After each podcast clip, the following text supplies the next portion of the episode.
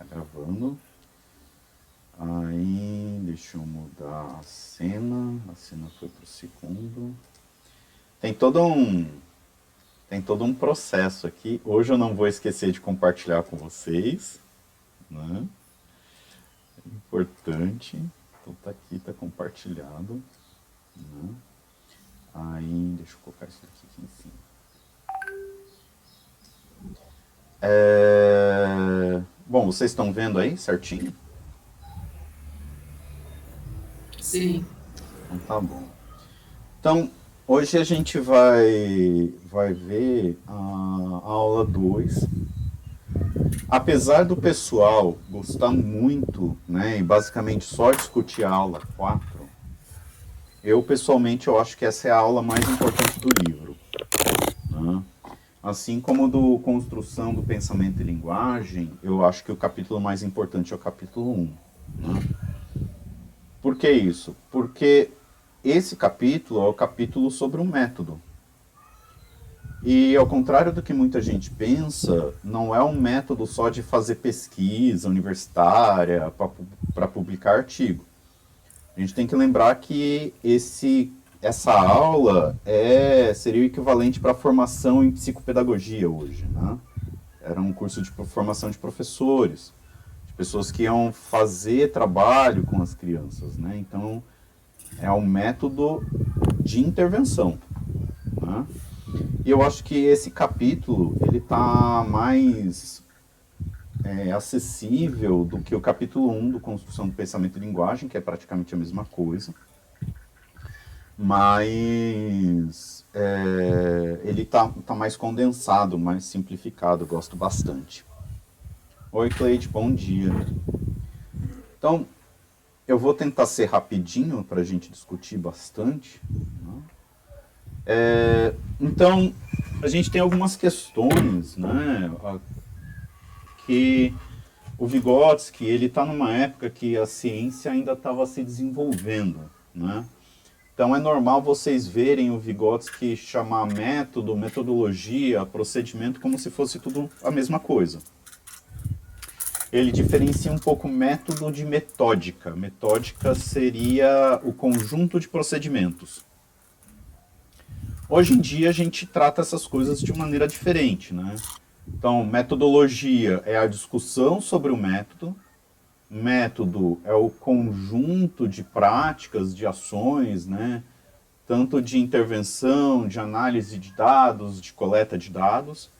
E aí cada ação específica é o procedimento. Né? Então, quando a gente for ler os textos do Vygotsky, a gente tem que tentar pensar, não, ele aqui está falando de metodologia, ele está falando de método, ele está falando de procedimento. Né? E aí, ele vai dizer, olha, o método ele é metaforicamente o um modo de investigação de uma parte da realidade. Por que metaforicamente? Porque a gente não está fora da realidade. Né? E a gente é afetado e afeta a realidade como um todo à nossa volta. Né? É, mas essa, essa intervenção ela é consciente e intencional. Então, olha, eu vou vou aplicar um teste numa criança, ou eu vou fazer um planejamento de intervenção, né? Então eu sei o que eu estou fazendo, porque eu estou fazendo com determinados objetivos. E aí aqui tem uma coisa que pode passar desapercebido, mas que é fundamental e que vai ser diferente, inclusive, de várias abordagens da psicologia, inclusive da teoria da atividade. Então o Vygotsky vai colocar, olha, cada ciência, cada objeto vai demandar um método específico. Então, se eu vou estudar é, organismos vivos, o meu, o meu método não vai ser de análise espectrográfica dos átomos, por exemplo. Né? Dando um exemplo bem, bem esdrúxulo. Assim, né? Então, se eu vou estudar desenvolvimento infantil, eu vou usar jogos, brincadeiras, né? observação. Agora, se eu vou, por exemplo, trabalhar com adultos, o meu, o meu modo de ação é, vai ser diferente também. Mas se eu vou pesquisar pensamento, linguagem, eu vou usar um determinado método. Se o meu foco é, por exemplo, desenvolvimento da memória, é, funções executivas, aí eu vou precisar de outro método. Né? Então, não é a teoria, e é, é, isso é fundamental, não é a teoria que determina o, a ação, o método. É a realidade que determina o método. Então aqui a gente, o que, que a gente está diferenciando? Idealismo de materialismo. Né? Então é a realidade que vai é, nos chamar para uma determinada forma de ação. Aí, aqui só um comentário pessoal, por isso que eu acho que não precisa fazer o que muita gente fala, ah, partindo do Lukács, Lukács, Lukács, Lukács, que ah, precisa ter uma virada ontológica no Vygotsky. Então você está chamando Vygotsky de idealista. E ele não é idealista. Né? Tem textos dele que ele deixa isso muito claro, né? no História do Desenvolvimento das Funções Psicológicas Superiores. E no sentido histórico da crise na psicologia, ele deixa sempre claro a realidade que determina o método. A mesma coisa o Marx. Eu não acho que tem uma virada ontológica no Marx. O Marx sempre foi materialista. A gente pega te a tese de doutorado do Marx, que o pessoal vai chamar de jovem Marx, é sobre um, as diferenças de, de formas do materialismo da Grécia Antiga. Ah. E ele parte da realidade para estudar o capitalismo. Da mesma forma com que o Vygotsky ele tem problemas. O Vygotsky fez clínica, pessoal. Ele atuava, né? Assim, ele dava aula para professores, ele tinha problemas sérios para resolver. Então, o Vygotsky ele era um prático que, a partir da prática e da filosofia, que ele teve uma formação muito boa, ele estava buscando desenvolver um método, uma metodologia. Esse é o foco, eu, eu acho que isso que é uma que me atrai mais no Vygotsky. Né? Essa, essa tentativa de construir uma psicologia concreta, uma psicologia do real pro real. Né? E isso desde o começo. Ele começa na reflexologia e depois vai mudando, mas sempre tentando partir do real. Bom, aqui uma outra questão que é, eu acho que é a questão central e por isso que eu muitas vezes falo que a maioria dos vigotskianos não são vigotskianos. Por quê? O Vygotsky ele vai dizer, olha, o método da pedologia e da psicologia, eu entendo, né? É o método de estudo por unidades.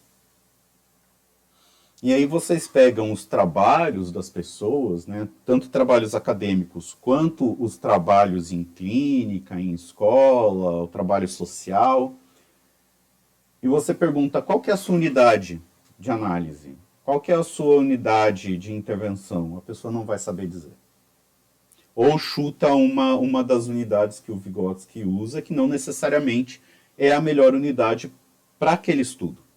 Porque cada estudo, cada intervenção vai demandar uma unidade de análise diferente, uma unidade de estudo diferente. E essa é aqui que eu acho que tem o ponto de inflexão entre a teoria da atividade e a teoria histórico-cultural. O Leontiev ele vai dizer o objeto de. Tá falhando a apresentação? Tá cortando? Voltou, pessoal? Tá travando bastante. Ah, é o meu Wi-Fi aqui que tá. que tá ruim. Hum, é, eu não consegui. Eu tô com um problema no cabo. Acho que o meu cabo cortou.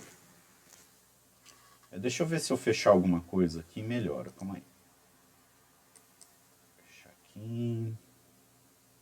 Vou fechar o WhatsApp aqui também. Talvez reduzir o número de. E agora? Tá, tá ok?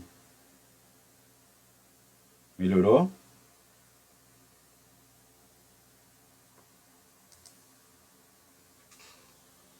Bom, eu vou Vou tentar. Vamos, vamos ver se dá certo, tá? Vamos continuar. Então, é, o Leontiev ele vai dizer, olha, o estudo, o objeto de estudo da psicologia é a atividade. E a, a, a, a unidade de estudo da psicologia é a atividade. E o Vygotsky vai dizer, não, o objeto de estudo da psicologia é a consciência. E cada estudo vai demandar uma unidade diferente. A consciência tem a sua unidade de estudo, né, que ele vai colocar, depois eu vou falar um pouco disso. Mas é... Opa! Mas eu acho que essa é a principal diferença. Não estou dizendo aqui que é, tá certo o Vygotsky, tá certo o Leontiev, né? Eu acho que esse é um debate importante. Mas uh, é, é uma diferença importante. Ah, eu disse que, assim, para mim, a pessoa, ela tem que, para eu considerar a pessoa vigotskiana, né, é, trabalhar dentro da teoria histórico-cultural. Primeiro, ela tem que estar tá utilizando do materialismo histórico dialético, né, Marx, Engels, principalmente Engels, e a metodologia dela é baseada no estudo por unidades. E é esse segundo que geralmente eu não vejo. Você não vê os trabalhos, as pessoas usam vários métodos de análise qualitativa, análises quantitativas, mas você não vê unidade de análise nas pesquisas, nas intervenções. Né? Bom, o que é essa unidade? Aqui, aqui é difícil, mas eu vou tentar ajudar vocês. Tem alguns slides que eu coloquei para tentar clarificar isso. O que o Vygotsky está chamando aqui de unidade, em muitos textos é, vai aparecer como totalidade. Né? É, em português é difícil, porque unidade a gente tem essa ideia de uma coisa separada. E isso a gente vai chamar de elemento para o Vygotsky. Essa, essas unidades seria o que o Hegel vai chamar de totalidade, é, o que o Goethe vai chamar de orfen, orfenomen, eu não sei falar alemão. Os gestaltistas vão chamar de gestalt, inclusive o próprio Vygotsky usa a palavra gestalt, né, no sentido de que é, essa unidade é um todo que é maior do que a soma das partes, porque esse tudo ele tem partes internas em relação, essas relações fazem essa totalidade ser maior por causa dessa essa mudança no tempo, dialética. É? Então, por exemplo, você tem o átomo, é? e hidrogênio, oxigênio. Vou, vou adiantar um pouquinho aqui, que eu acho que fica mais fácil. Então aqui é, você tem o, a molécula de água. Né?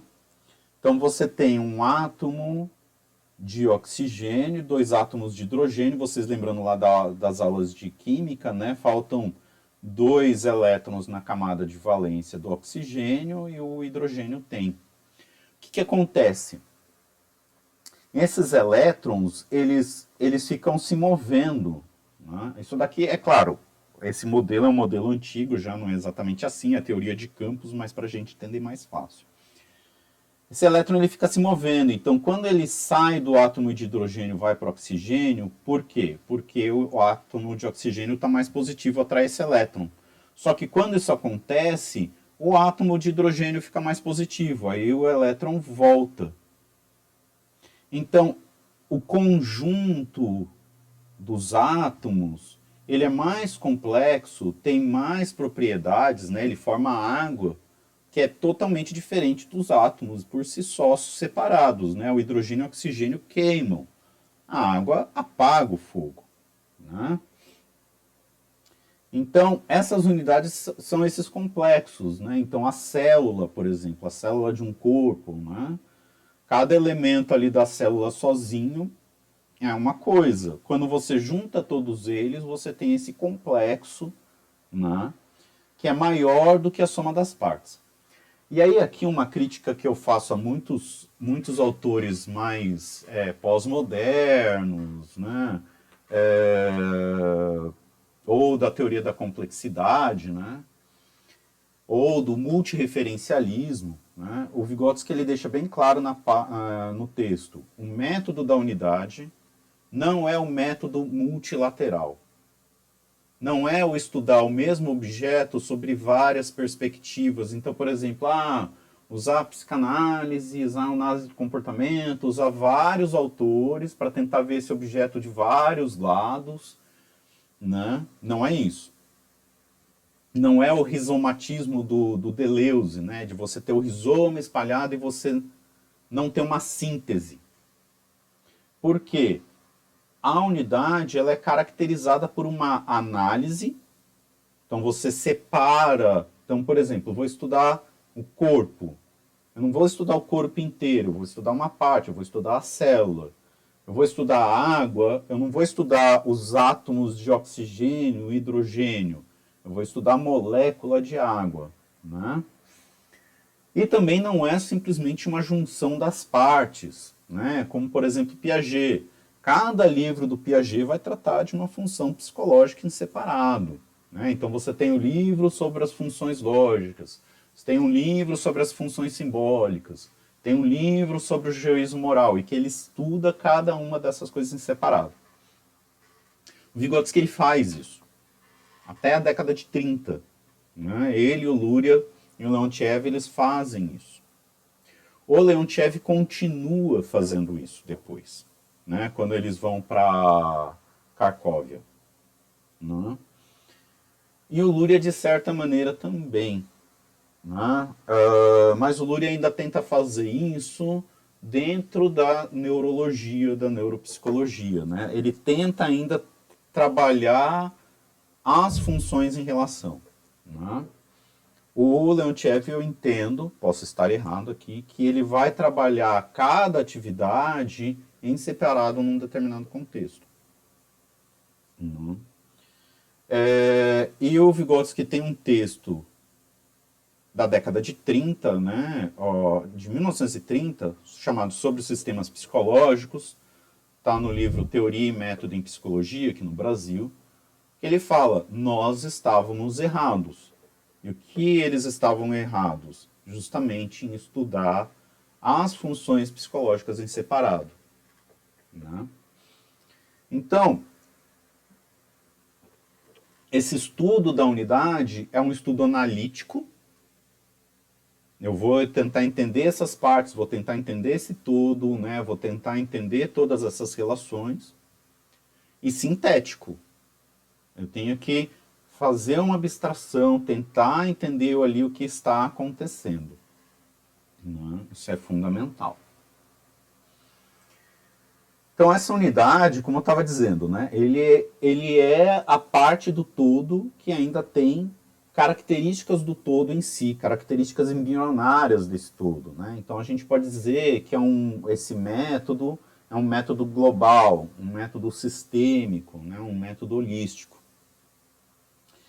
E ele requer esse estudo das relações. Então o Vygotsky vai dizer que mais importante no estudo do desenvolvimento é, a, é, o estudo das mudanças das relações entre as funções psicológicas, elementares e superiores. Né?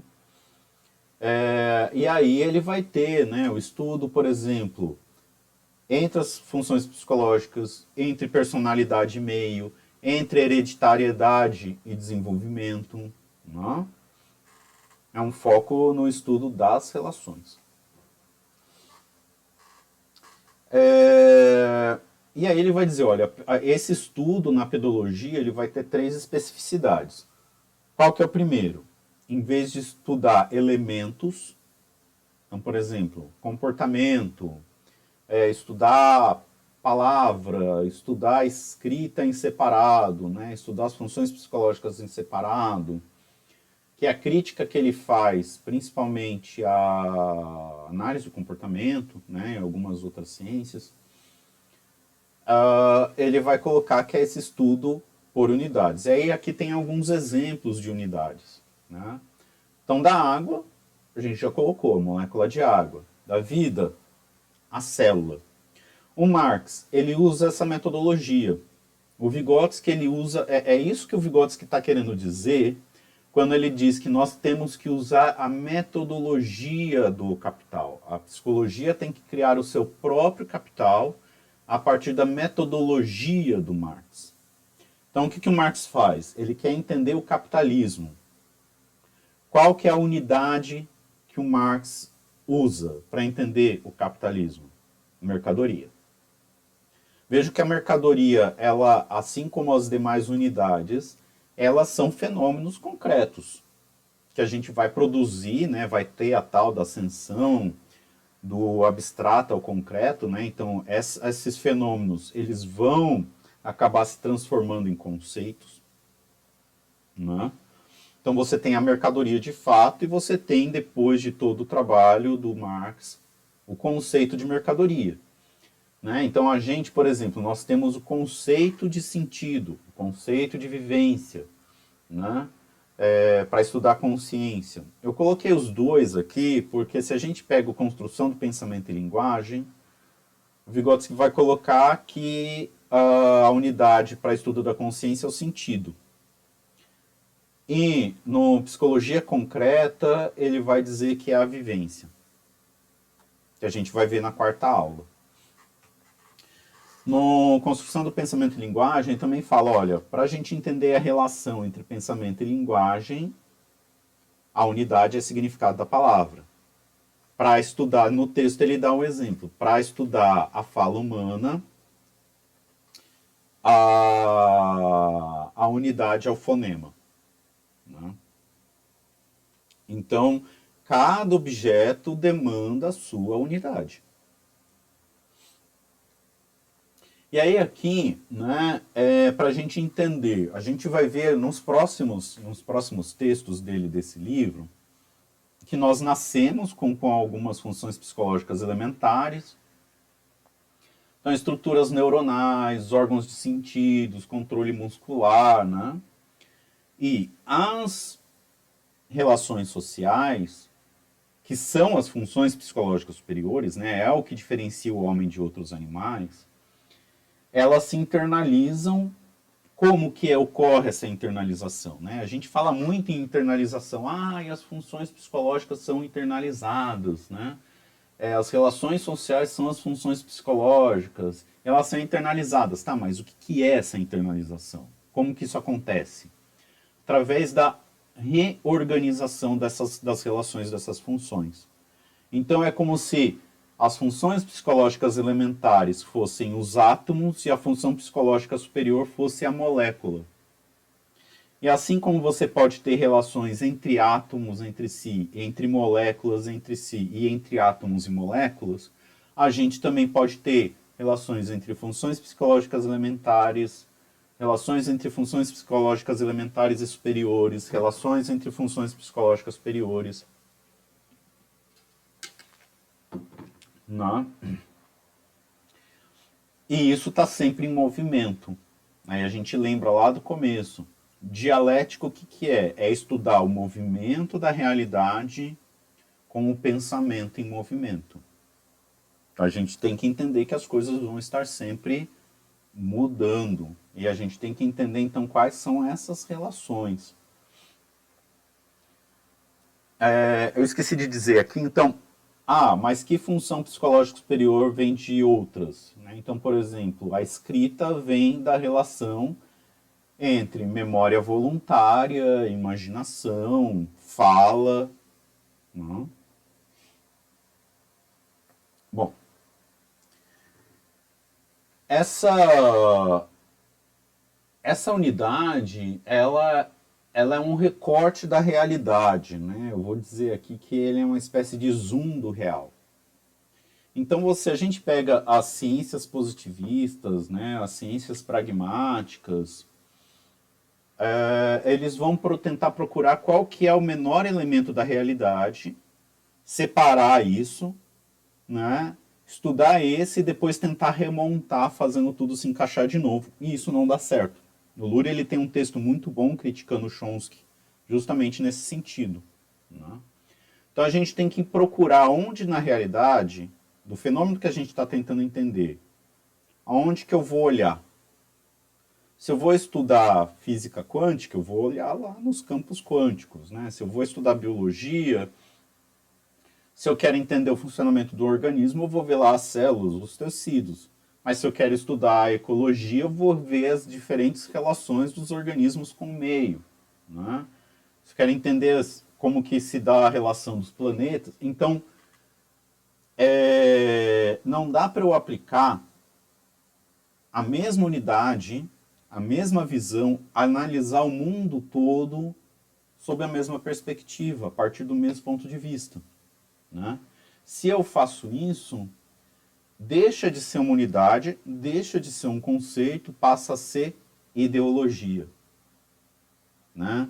É aquela coisa, se para quem tem um martelo na mão tudo vira prego. Né? E o Vygotsky ele vai colocar essa crítica, inclusive ele vai falar, olha, para análise do comportamento, o que, que se tornou ideologia? Comportamento, né? na psicanálise, o inconsciente, e assim por diante. Né? Então, a partir do momento que o conceito ele vai além daquilo que do, do, real, do concreto que ele tentava explicar, deixa de ser, né, é, um conceito científico e passa a ser ideologia. É... Aí ele dá um exemplo, né? Então, desse zoom. Se eu quero estudar alimentação, tem que estudar alguns órgãos, não preciso estudar todos os órgãos do corpo, mesmo que tenha relações ali, né? Mas eu vou estudar principalmente o sistema gastrointestinal. Né? Ele vai falar, óbvio, isso a gente já colocou, né? É que na pedologia tem duas correntes de estudo, né? A, de que o desenvolvimento vem da hereditariedade e que o desenvolvimento vem do meio, e que ele está nessa terceira via, né, que tem uma relação mútua entre hereditariedade, meio e desenvolvimento da criança. Né, o tal do filogenético, o cultural, o ambiental, né, e disso a gente compreende então o ontogenético, o desenvolvimento do indivíduo. E aí aqui ele adianta uma conversa que a gente vai se aprofundar na quarta aula, né, que é justamente o problema do meio, que ele vai falar, olha, a influência de cada elemento do meio vai depender não dele sozinho, mas da relação que ele tem com a criança. Né? Então, um brinquedo, por exemplo, né, um jogo, uma brincadeira, vai ter uma influência diferente no desenvolvimento se for uma criança de dois anos, se for uma criança de sete anos, se for um adolescente de 14 anos, se for um adulto de 20 e poucos. É? Parece óbvio, mas a gente ainda, se a gente lembrar das práticas nas escolas, né? não o que os professores dizem que fazem, mas o que eles de fato fazem, a gente vai ver que as crianças são tratadas como adultos em miniatura. A gente fala de forma abstrata com a criança, a gente não considera, então assim, por exemplo, tem na sala uma criança que mora na periferia e outra que mora no centro, mas a gente trata as duas igual e acha que vai ter o mesmo efeito aquela nossa intervenção. Não tem. É isso que ele está querendo dizer aqui. Essa daqui é uma parte muito interessante que eu acho que também, e isso daqui a gente tem que lembrar, é o Vygotsky em 1932, 34. Nem existia CID DSM. Né? Então ele vem falar de método clínico. E aí ele já deixa claro naquela época, né? ele diz com todas as palavras, o método clínico ele não é um método sintomatológico não é só o agrupamento de sintomas, que é o que o CID, o DSM e afins fazem. Né? O que, que é o CID, o DSM e afins? Junta um monte de médico. Olha, eu tenho esse paciente que tem esse conjunto de sintomas. O outro, ah, eu tenho esse daqui que tem uns sintomas parecidos. Como que a gente vai chamar? Ah, chama de autismo. Chama de TOD. Né? existe sim, essa é uma crítica muito contundente, inclusive do próprio Instituto Nacional de Saúde dos Estados Unidos, existe influência da indústria farmacêutica, existe lobby, existe política, existe uma tentativa de patologização do que é normal. Ah, então a criança brinca agitada é curiosa. Ah, tem TDAH. Não, ela é uma criança. Né? Então, o método clínico não é eu encontrar os sintomas na criança, ver qual que é o nome que bate e seguir um protocolo. Não é isso. Provigotsky. Tá? O que, que é Provigotsky? Que inclusive é o que esse Instituto Nacional lá de Saúde dos Estados Unidos está tentando fazer para substituir o DSM. É, em vez de estudar os sintomas, estudar os processos, estudar as causas, né? estudar os mecanismos. Ou, como Marx fala, estudar a essência e não a aparência. É o que está por trás dos sintomas. Né? Então a gente tem sintomas muito parecidos que as causas podem ser muito diferentes. Eu gosto muito de falar um exemplo de uma criança que ela não parava quieta, não ficava sentada, né? E foi diagnosticada com TDAH. Era oxiurus. Ou seja, ela estava com vermes, coçava, ela não conseguia ficar muito tempo sentada por causa disso, porque incomodava. Né? Então o sintoma parece, mas não é. A causa é totalmente diferente. Né? E a gente ainda sabe muito pouco sobre as reais causas da maior parte dos problemas que afetam as pessoas. Então, por exemplo, depressão. Se a gente pegar a literatura atual, a maioria dos estudos vai dizer que a depressão é um desbalanço dos neurotransmissores em determinadas regiões do cérebro. Eu entendo que isso é consequência, não a causa. Né? Algumas pessoas já estão colocando, olha, a depressão ela tem elementos hereditários com peso, mas a gente tem toda essa questão de vulnerabilidade social. Né?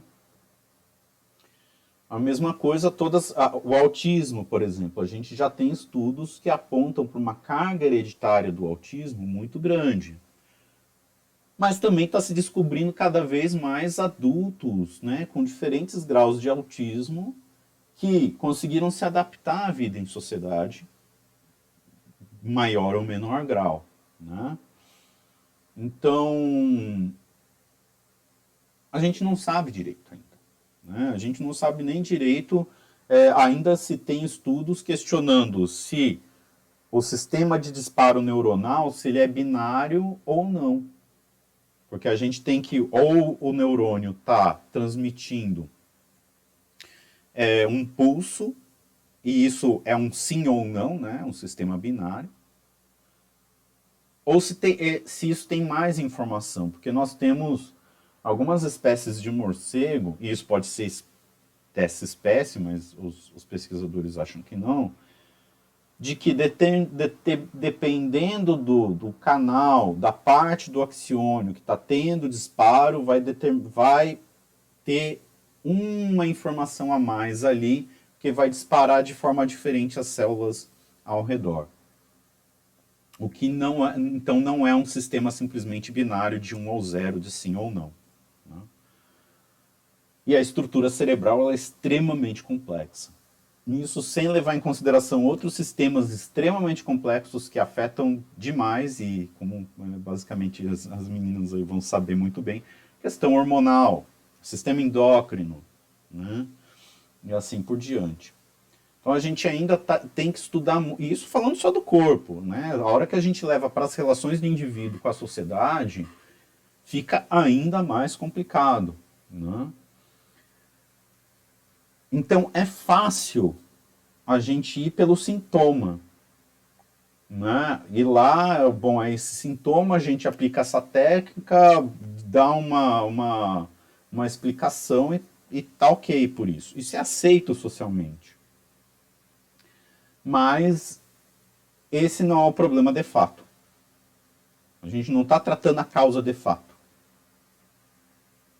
Em minha experiência como profissional, normalmente as causas elas levam muito mais para questões de políticas públicas e políticas institucionais do que é, questões mais pontuais. Né? Eu acho que a, a, o experimento de Zagorski, né, com as crianças cegas, surdas, mudas, aponta bem o que eu estou querendo dizer com isso. Né? É, o, o Leontiev ele aponta muito bem isso, né, de que as questões geralmente são questões sociais. Eu acho isso muito interessante. Né? Então, o método clínico, o que, que ele é? É o estudo dos processos do desenvolvimento. Então, para nós, não basta ir lá saber aplicar o teste, né? e saber avaliar, é, ter lá o score e pronto. Não, a gente tem que entender o mecanismo de funcionamento daquele teste para saber como que a criança, ou jovem, ou adulto, como que ele está resolvendo aquele problema, para eu fazer um diagnóstico das causas ali, qual que é a função que está se desfazendo, ou uma relação que não está acontecendo, ou está acontecendo uma relação de uma maneira diferente e quais são os impactos disso. E aqui é interessante, e isso eu também vive, vivenciei na prática, Vygotsky ele vai passar uma boa parte do texto discutindo a diferença entre crianças prodígio, né, o que ele vai chamar de wonder kind, wonder, é criança, criança é, maravilhosa, né, criança prodígio, e genialidade. E essa é uma questão que está tendo muito hoje em dia entre os adultos. E eu vou explicar por quê. Ele vai dizer, olha, se a criança ela tem uma função psicológica que se adianta por demais ao seu desenvolvimento, isso não é sinal de uma genialidade, mas é sinal de um problema. Tem alguma coisa ali que está dando errado, tá? E isso vai ter consequências depois. E a gente vê muito isso. Muitos jovens é, e crianças, eles têm desenvolvimentos fenomenais em algumas áreas muito específicas, mas quando a gente chega na adolescência e na idade adulta, e eles têm disfuncionalidades que acabam tendo um desempenho ou na média ou até abaixo da média. Né? E aí, casos de depressão, síndrome do impostor, né? A pessoa não tem uma boa qualidade de vida. É, e isso é diferente da genialidade. O que, que o Vygotsky tá, chama de genialidade? É quando a criança desenvolve no seu todo, né? É, de maneira mais profunda as características daquela idade, daquela situação de desenvolvimento. E aí ele dá o exemplo da criança que aprendeu matemática, né, desenvolveu uma forma lá de resolver algumas questões de, da matemática, que uma criança normal conseguiria aprender, conseguiria fazer na idade dele, mas ele aprendeu aquilo de, de maneira autônoma e se aprofundou naquilo. Né? É, e eu vi isso aqui em Londrina, a gente tem o núcleo é, de apoio a, a, de altas habilidades de superdotação.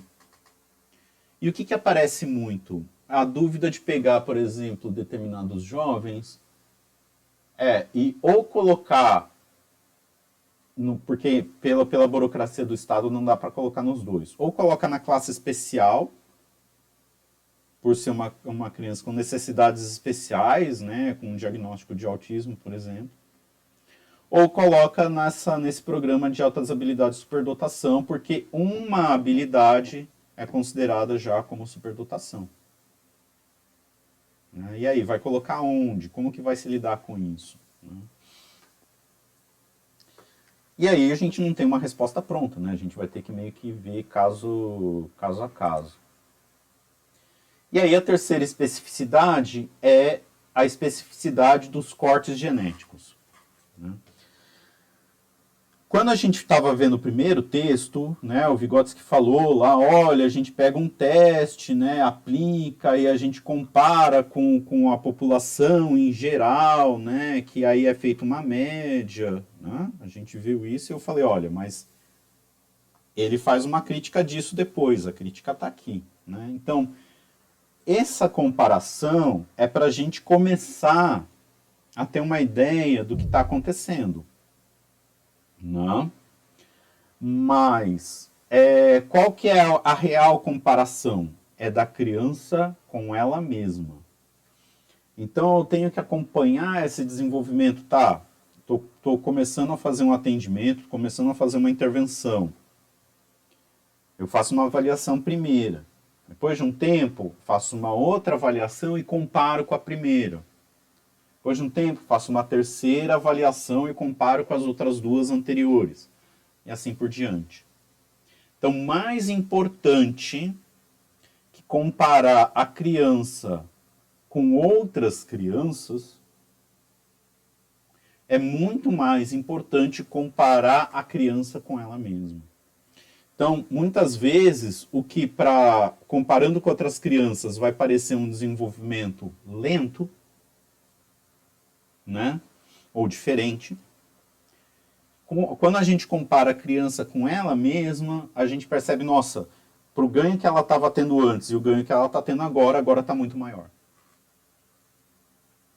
E esse segundo que é o mais importante, é esse que vai nos dar a direção se as nossas intervenções estão funcionando, né? a gente avaliar a qualidade de vida da criança, né? e assim por diante.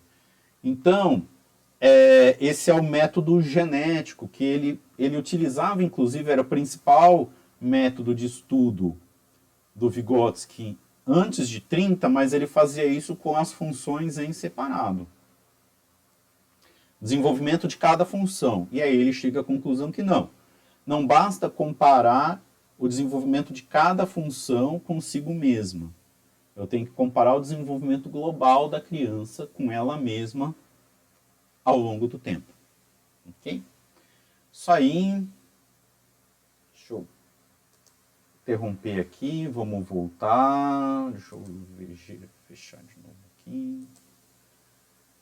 Pessoal, perguntas, comentários. Voltei aqui para para o nosso bate-papo. Quem quer falar primeiro? Quem quer compartilhar alguma experiência? Se quiser, pode escrever também, não tem problema.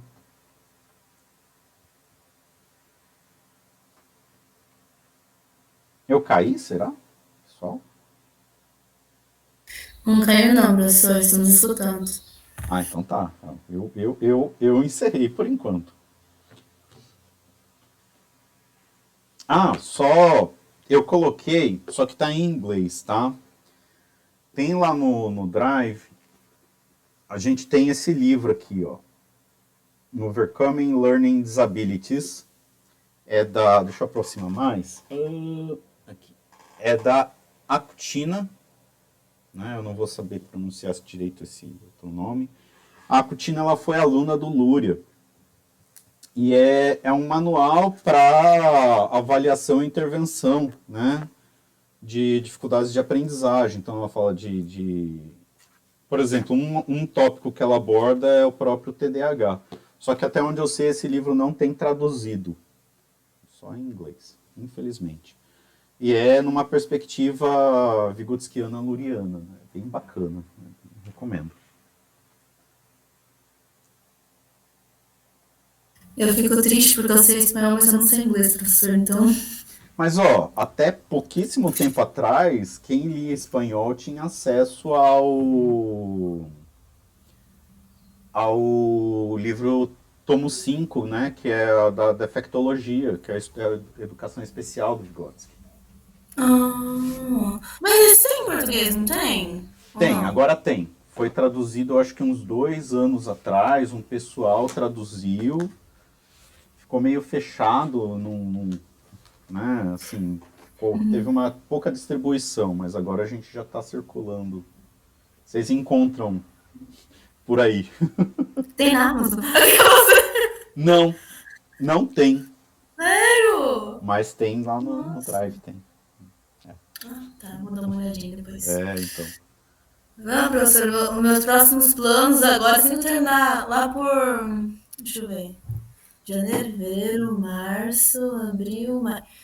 Em junho, vou comprar uma impressora. Aí eu os Eu acho que não vale a pena, eu acho que a maioria vale a pena comprar. Agora, por exemplo, esses daqui, assim, né? É o olho da cara, né? Os do avisor. Eu não consegui comprar, eu imprimi mesmo. Tirei, na verdade, tirei xerox, né? Uhum. É. E aí, professor, acho que futuramente a gente vai ter umas conversas aí. Legal. Mas esse material é, não é difícil de achar, tá? Uhum. Tá, tá, tá lá no Drive também. Ok. Não, dá uma olhadinha depois. É que o senhor vai falando livro, livro, eu nem ia conseguir abrir ainda pra você ter uma noção do meu tempo, que eu não tive esses ah, dias. É... Então, eu comentei com o senhor que essa semana tá meio corrida, né, pra mim. Então... então... Mas eu já tive amiga minha que ela falou que estava pensando em sair da psicologia pelo porque tem que sempre estar tá estudando muito. Ah, mas é aquele negócio. Ela, assim, ah, eu vou falar uma coisa pro senhor. Eu, esse dia eu tava falando, gente, eu, eu quero trabalhar no, nas coisas, mas o problema com os meus trabalhos, tudo tenho que levar o trabalho pra casa. Aí depois eu surto, né? Mas ao mesmo tempo, eu não sirvo para trabalhar no comércio, entende? Eu não consigo ficar quieta. Eu Esse é o meu. Te entendo. Então, fazer o quê? Vamos lá, gente. Pegar duas pessoas para estudar pela resto vida. Alguém mais quer, quer fazer algum comentário? Depois ficou travando? Não, depois ficou tranquilo.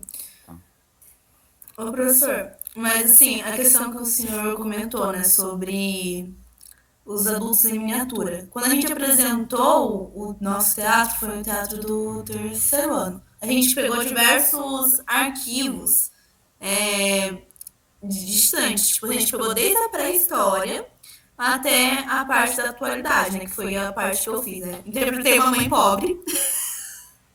que foi através de teatro, né? Uhum. Então, assim, e foi, eu, eu acredito, eu não lembro direito, mas foi alguma coisa relacionada a algum transtorno, assim, não lembro exatamente qual que foi.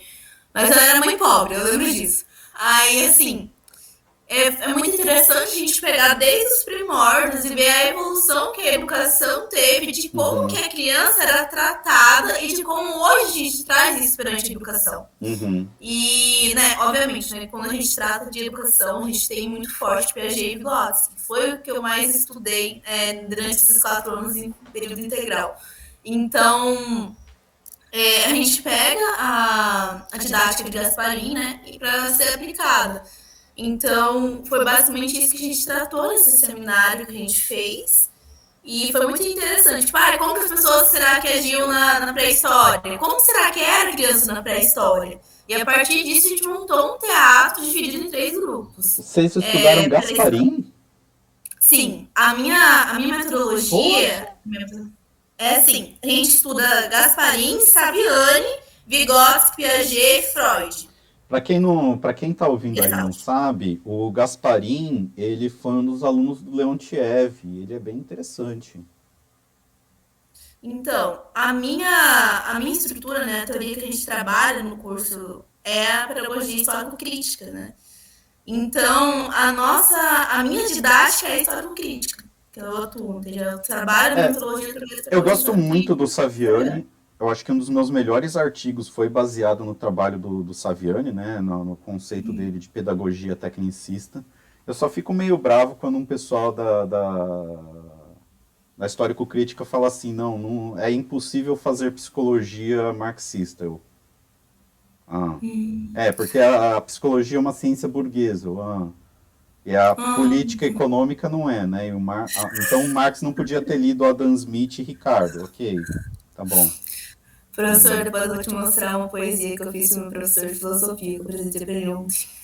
Bom. Mas tá, não é o foco. é, Mas tem coisa boa, tem muita coisa boa na histórico-crítica. Acho importante. Sim, sim, tem. E, tipo assim, a minha dificuldade de trabalhar foi justamente isso, porque é, a gente sempre prepara o plano de aula primeiro com base na teoria para depois ver a prática, entendeu? Essa que era a minha dificuldade, porque eu aprendi assim. Só que qual que, qual que foi? Dentro de um ambiente escolar, com professora, com a equipe pedagógica e, e etc., a gente consegue ter um, um sistema de ter tranquilamente aplicado dessa forma. Agora, dando aula particular, de reforço escolar, na, em um ambiente familiar, é totalmente distante desse ambiente escolar. Então, então mas... essa que acabou sendo a minha dificuldade, foi quando a gente começou a conversar. Mas olha, os dois deveriam ser feitos da mesma forma. Por quê? Vou explicar. A, a escola deveria fazer direito, e geralmente não faz, com raras exceções, infelizmente, hum. o PPP, o Projeto Político Pedagógico. Sim. O que, que é o PPP? Seria, teoricamente, os professores se juntarem com a comunidade escolar, então isso inclui pais, né, o entorno ali, os funcionários, e discutirem, ok, que tipo de pessoa a gente quer formar. Não é? E a partir disso, olhando para a realidade né, das crianças que estão ali, né, dos jovens que estão ali, construir a metodologia e o método. Então, metodologia, né, a gente vai usar, sei lá, Montessori, ou Vygotsky, não sei o quê. E os planos de ensino, os planos de aula, né? E aí a ideia, a cada ano, a cada dois anos, não, calma aí, o que, que deu certo aqui? O que, que não deu certo? O que, que mudou? É, tem outra demanda? Né? E isso serve também para o seu atendimento particular. Porque você também, eu acho que é importante você ter uma visão do que está acontecendo, mas você também tem que ter uma visão de onde você quer chegar. Sim, essa, é a principal, essa é a principal diferença da educação para, por exemplo, para biologia ou para física. Né? A gente não sabe como o mundo vai ser, a gente estuda como o mundo é e como o mundo foi. O, o desenvolvimento humano é uma das poucas coisas, se não a única, em que a gente tem convivendo lado a lado o futuro e o presente. Em que sentido? O adulto é o modelo, é o futuro da criança. É o que promove, e é essa relação que promove o desenvolvimento da criança. Tanto que a criança começa, começa imitando, né? Então, assim, a criança, e isso que o pessoal não entende, por exemplo, o capítulo 5 do Construção do Pensamento e Linguagem, fica muito bravo. Hum. Que é o Vygotsky vai lá, passa centenas de páginas explicando a construção do conceito experimentalmente. Aí ele chega no final e fala, então, isso daqui não é assim. Porque a criança, no dia a dia, ela não inventa o conceito. O conceito é dado. Então, quando um adulto aponta assim e fala garrafa, isso está dado para a criança. Eu acho que uma coisa muito da hora, professor, que eu aprendi com o professor de filosofia, inclusive, é, eu não vou lembrar o nome do conteúdo em específico, mas é quando ele chega e fala assim, quem que, quem que me garante que a gente realmente está vivo que a gente realmente, que isso aqui é uma mesa, que isso aqui é uma cadeira e etc. Por quê? A, a gente confia nos nossos sentidos, mas os nossos sentidos não são falhos. Isso é Descartes. A nossa mente não, é, não há muitas vezes não buga, a gente tem é, um, um comportamento reflexo ou uma falha, assim, tá. assim, ó, acredita? Ó, assim, só vou responder rapidinho a Cleide, esse é um ponto importante, tá? Que é um ponto de diferença da histórico-cultural, eu acho que para todas as outras abordagens. Cleide, eu, eu vou tentar lembrar qual que foram os textos, que tem um texto do Leontiev que ele vai falar dessas questões do impacto da escola e do social. Eu não lembro de cabeça, porque eu vi, eu não estudo muito o Leontiev, eu estudo mais o Vygotsky. É, no Vygotsky, você tem o, no Psicologia Pedagógica, ele já coloca, olha, na escola que a gente constrói a sociedade que nós queremos ter. E ele vai ter alguns outros textos que ele aborda essas questões um pouco mais políticas, né? Então, por exemplo, a transformação socialista do homem, né? Ele fala um pouco disso. Sobre essa questão, Tainara, essa é uma questão importante. Por quê? É, se você pegar todos os idealistas, né, a partir do Descartes, então o Descartes ele vai resolver, olha, eu não tenho como saber se o real existe, eu só sei que eu existo porque eu penso. Nada pode negar que eu estou pensando porque eu estou pensando. E aí, a partir disso, né, é... o Kant, ele vai, olha, então como que, já que eu não tenho como saber do mundo, eu posso saber do meu pensamento, como que eu faço para ter um pensamento correto? Que é a crítica da razão pura. Então, como que eu estruturo os conceitos, como que eu estruturo as coisas? E aí o Hegel vai falar, olha, tudo isso é muito bonito, mas o pensamento ele não é parado, ele muda a partir da sua relação com, esse, com um objeto mesmo que um objeto ideal. Então o nosso pensamento ele muda, mas mesmo assim, se você pegar é, Piaget, Kant, Chomsky, Descartes, todos eles vão dizer, olha, eu não tenho como ter certeza da, da realidade objetiva. Eu sei do que eu penso, não sei da realidade. Posso, no máximo, assim, ter uma aproximação. Sim, Qual que é a diferença com a, a, quem que resolve isso, no meu entender? O Marx e o Engels. Uhum. Por isso que eu acho, o Marx ele é muito mais do que essa questão do, do de uma crítica ao capitalismo. Não? Por quê? Por causa do trabalho. O que, que é o trabalho? O trabalho é eu eu estou fazendo coisas na realidade. Certo? Só que esse fazer do trabalho, ele não é sozinho. O homem não vive sozinho. Mesmo se ele for viver na montanha, ele carrega todas as outras relações sociais que ele teve antes, ele carrega com ele. E aí, quando eu interfiro na realidade, por existir uma realidade objetiva, essa realidade também afeta os outros homens à minha volta. Então, mesmo que os meus sentidos sejam enganados, talvez não engane os sentidos dos outros. Então, a gente trabalhando no coletivo, o trabalho, isso que a gente está fazendo aqui. A partir do momento que a gente tem uma análise crítica do trabalho, né, eu tenho consciência do que eu estou fazendo e compartilho isso com outros seres humanos, eu posso saber dessa realidade esse saber vai ser limitado pelas condições de produção né? É, e da pro, própria produção intelectual também. Explicar isso para não ficar tão, tão abstrato. Na Idade Média, eu ter livros, isso daqui já era uma biblioteca de um rei, né? Eu ter, né? eu ter isso daqui de livro é coisa de rei. O que eu tenho ali no fundo já era tipo uma biblioteca vasta de uma igreja rica. Né? Então os instrumentos, né, a, a própria acumulação de conhecimento é limitada. Hoje em dia, a gente nem usa mais isso daqui. Isso daqui já é passado. Quantos, quanto, quanto de informação eu posso ter nisso daqui?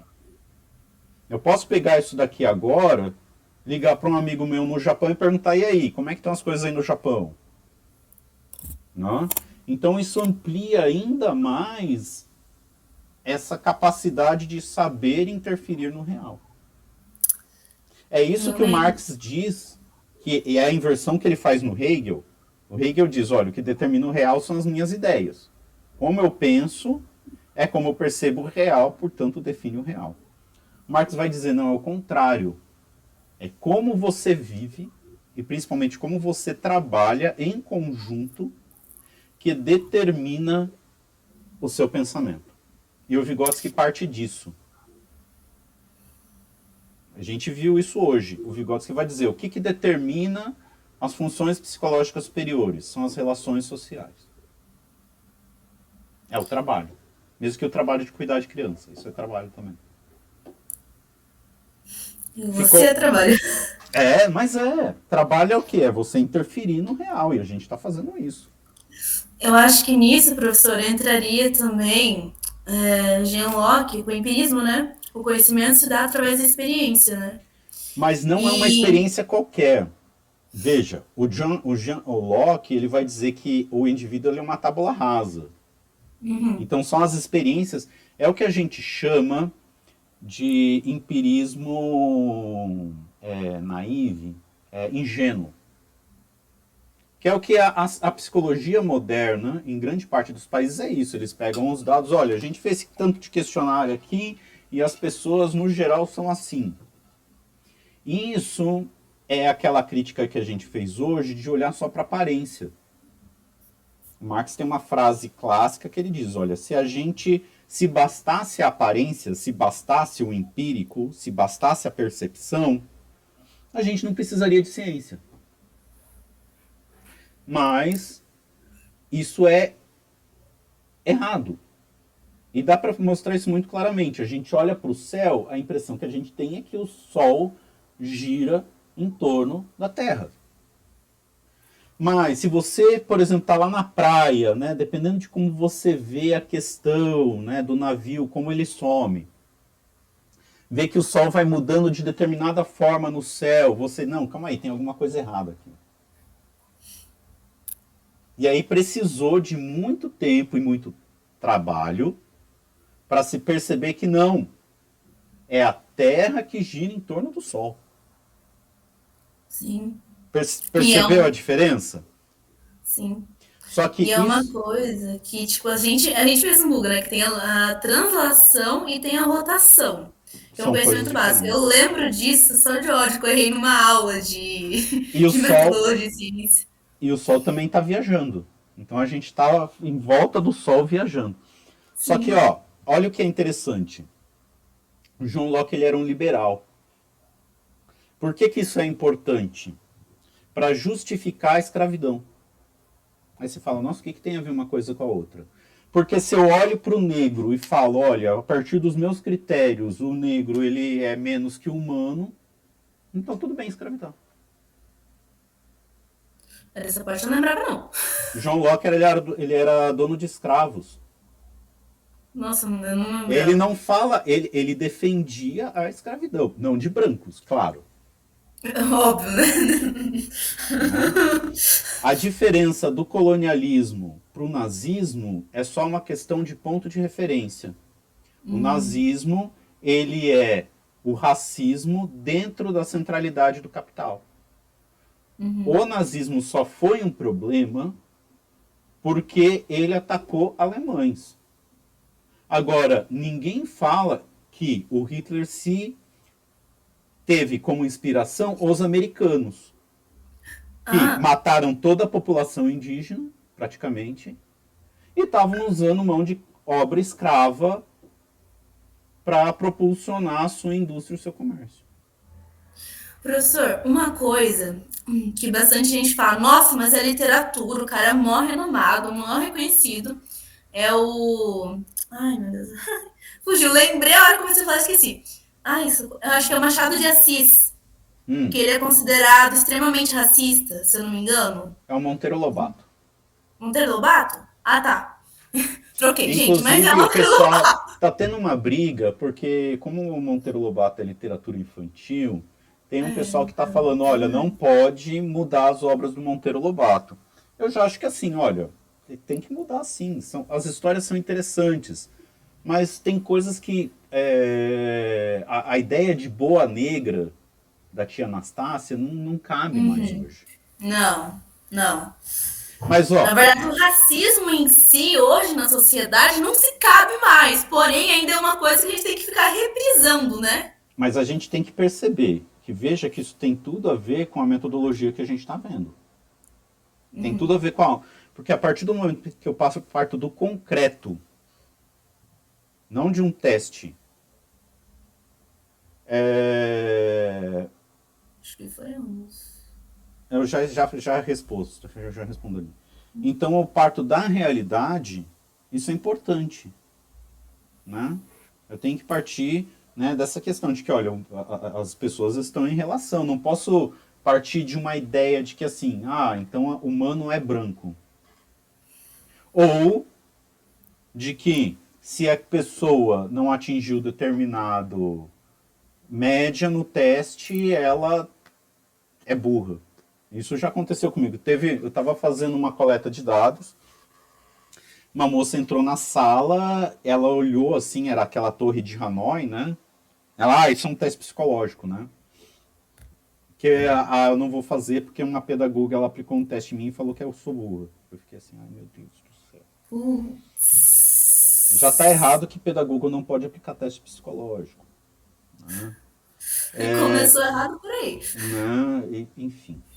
Sobre os judeus, o nazismo atacou os judeus alemães. Eram alemães judeus. E também judeus de outros países, claro. Mas inicialmente foi dentro da própria Alemanha. Que é o que está se fazendo no Brasil, né? O negócio do inimigo interno, só que troca judeu por qualquer pessoa com bom senso. Ô, professor, é, eu, sou, eu sou muito assim, né, problemática. Porque assim, é, eu terminei a quarta série do curso de formação docente e a gente tem um evento que se chama Momento Poético. Não lembro se eu cheguei a comentar com o senhor. Não. Então, a gente tem um evento que se chama Momento Poético. E, enfim, é um dos cursos de formação mais reconhecidos que mais é trabalho e dor de coisa para os alunos, né? E a gente tem autonomia de escolher autores, né? Lógico que, que tenham biografia, né? Porque a gente precisa ter uma, uma, uma biografia e ter uma interpretação, né? E esse é um evento que tem Uhum. Enfim. E aí, uma pessoa, né, quarta, né, quarta série de formação docente, eu escolhi uma poesia por conta que a gente estava vendo um momento que teve aquela morte, ficou muito. Ai, esqueci o nome do cara. Mas vocês vão lembrar teve uma morte lá em, nos Estados Unidos, se não me engano, que ficou. E... Ai, gente, não consigo lembrar o nome, perdão. Mas que ficou muito assim alto o racismo, né? E daí eu tive uma vivência, tipo, que eu tive em relação, eu conheci a favela, uma favela tipo estilo, sabe, Salve Jorge? Que é uma favela que tem, naquele estilo. Me chamaram uma favela assim. Aí a gente conheceu. E daí eu juntei com isso e eu escolhi uma poesia da Tawane Teodoro. Uhum. Ela é uma poeta de, de rua lá uhum. de São Paulo. é, o nome é Capão Redondo, parece que Sei, sei. E daí, essa poesia eu tive que reescrever ela umas três, quatro vezes e ainda mandar para correção. Eu mandei mensagem para a autora. Pessoa problemática. Eu mandei mensagem para a autora, pedi para ela mandar, porque eu falei, eu tenho certeza que eu errei o nome desse negócio, porque eu queria tanto declamar essa poesia e ela só tinha no YouTube.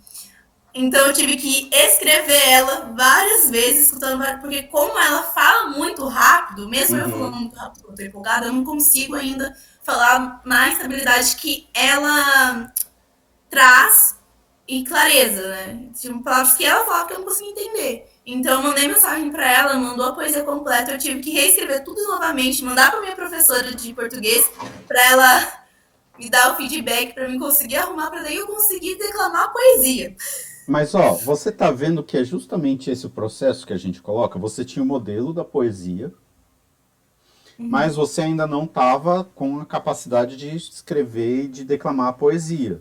E aí, uhum. através das relações que você estabeleceu com a sua professora e com a autora, você chegou na declamação da poesia. Isso. É, é esse é o, isso que você tem que pensar lá para o rapaz que você está atendendo, né?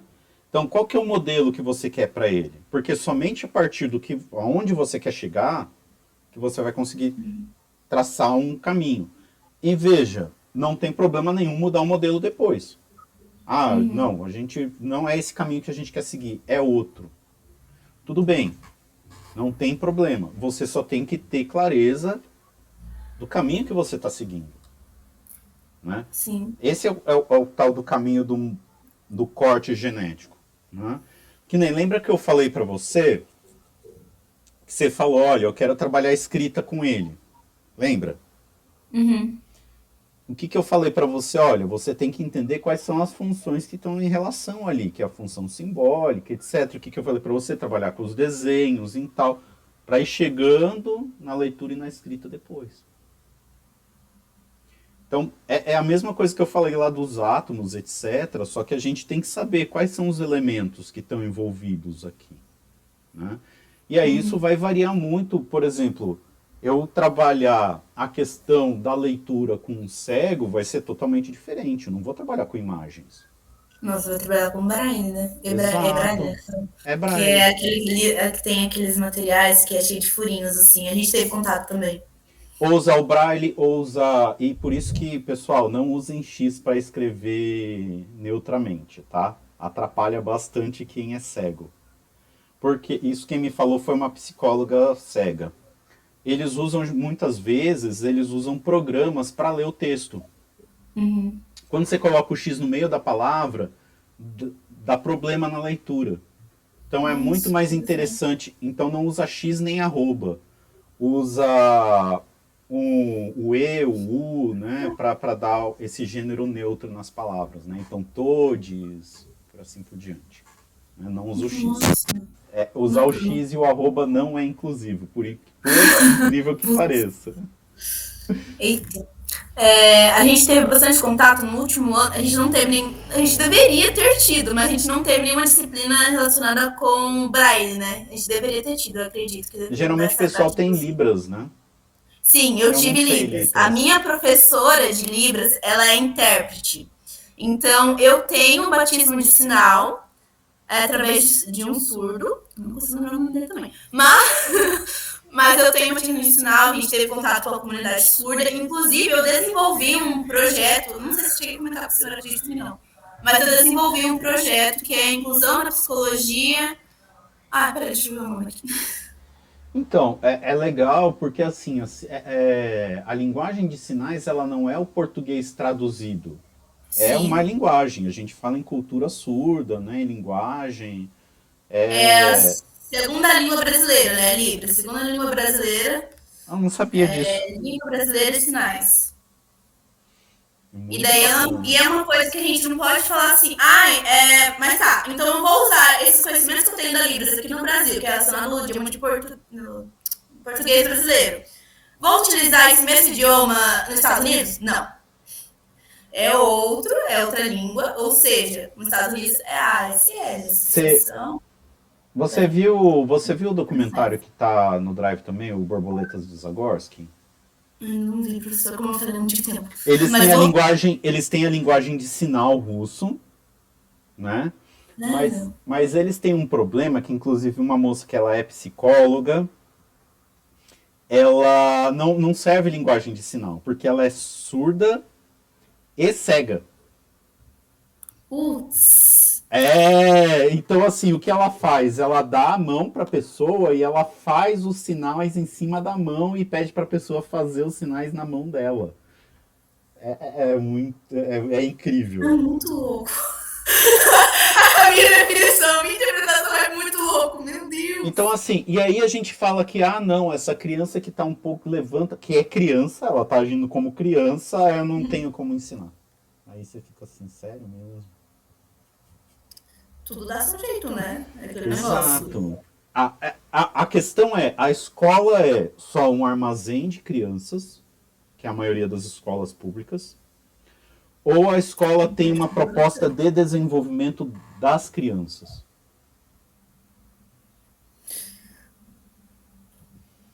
E aí, gente. e isso não é um trabalho rápido, né? A gente tem que ir no lugar, começar a trabalhar, porque geralmente, né, enfim, aí a gente entra em políticas públicas e tudo mais. Mas veja que o método está sempre aqui, Uhum. né? Então, assim, se eu, por exemplo, vou trabalhar essa questão da inclusão na escola, eu não vou ter comunidade de estudo ao sentido da palavra.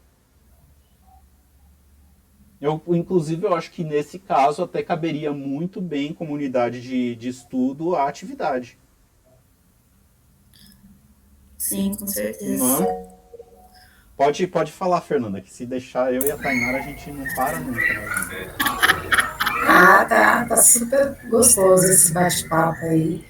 É, eu gostaria se eu pudesse explicar um pouquinho melhor a questão da, de, do desenvolvimento da criança se comparada com a mesma e não com as demais crianças, é, em relação também com o texto anterior que a gente leu na semana passada, na, na aula anterior, é, onde o Vygotsky fala sobre é, é, para fazer a avaliação da criança, né, não é bem esse termo que ele utiliza, é, é feita a avaliação dela, mas não é deixado de se perceber o, os dados uh, numéricos né, em relação a um padrão existente. Né? E, e, daí que eu vejo também é, esse, essa contradição que existe no ambiente escolar. É, por quê? Porque a escola ela é o lugar, né, por assim dizer, do padrão. Né? O próprio PPP, de certa forma, ele coloca todos dentro de uma é, de um ideal do que está previsto, né? o que está previsto lá em determinado ano, determinada série.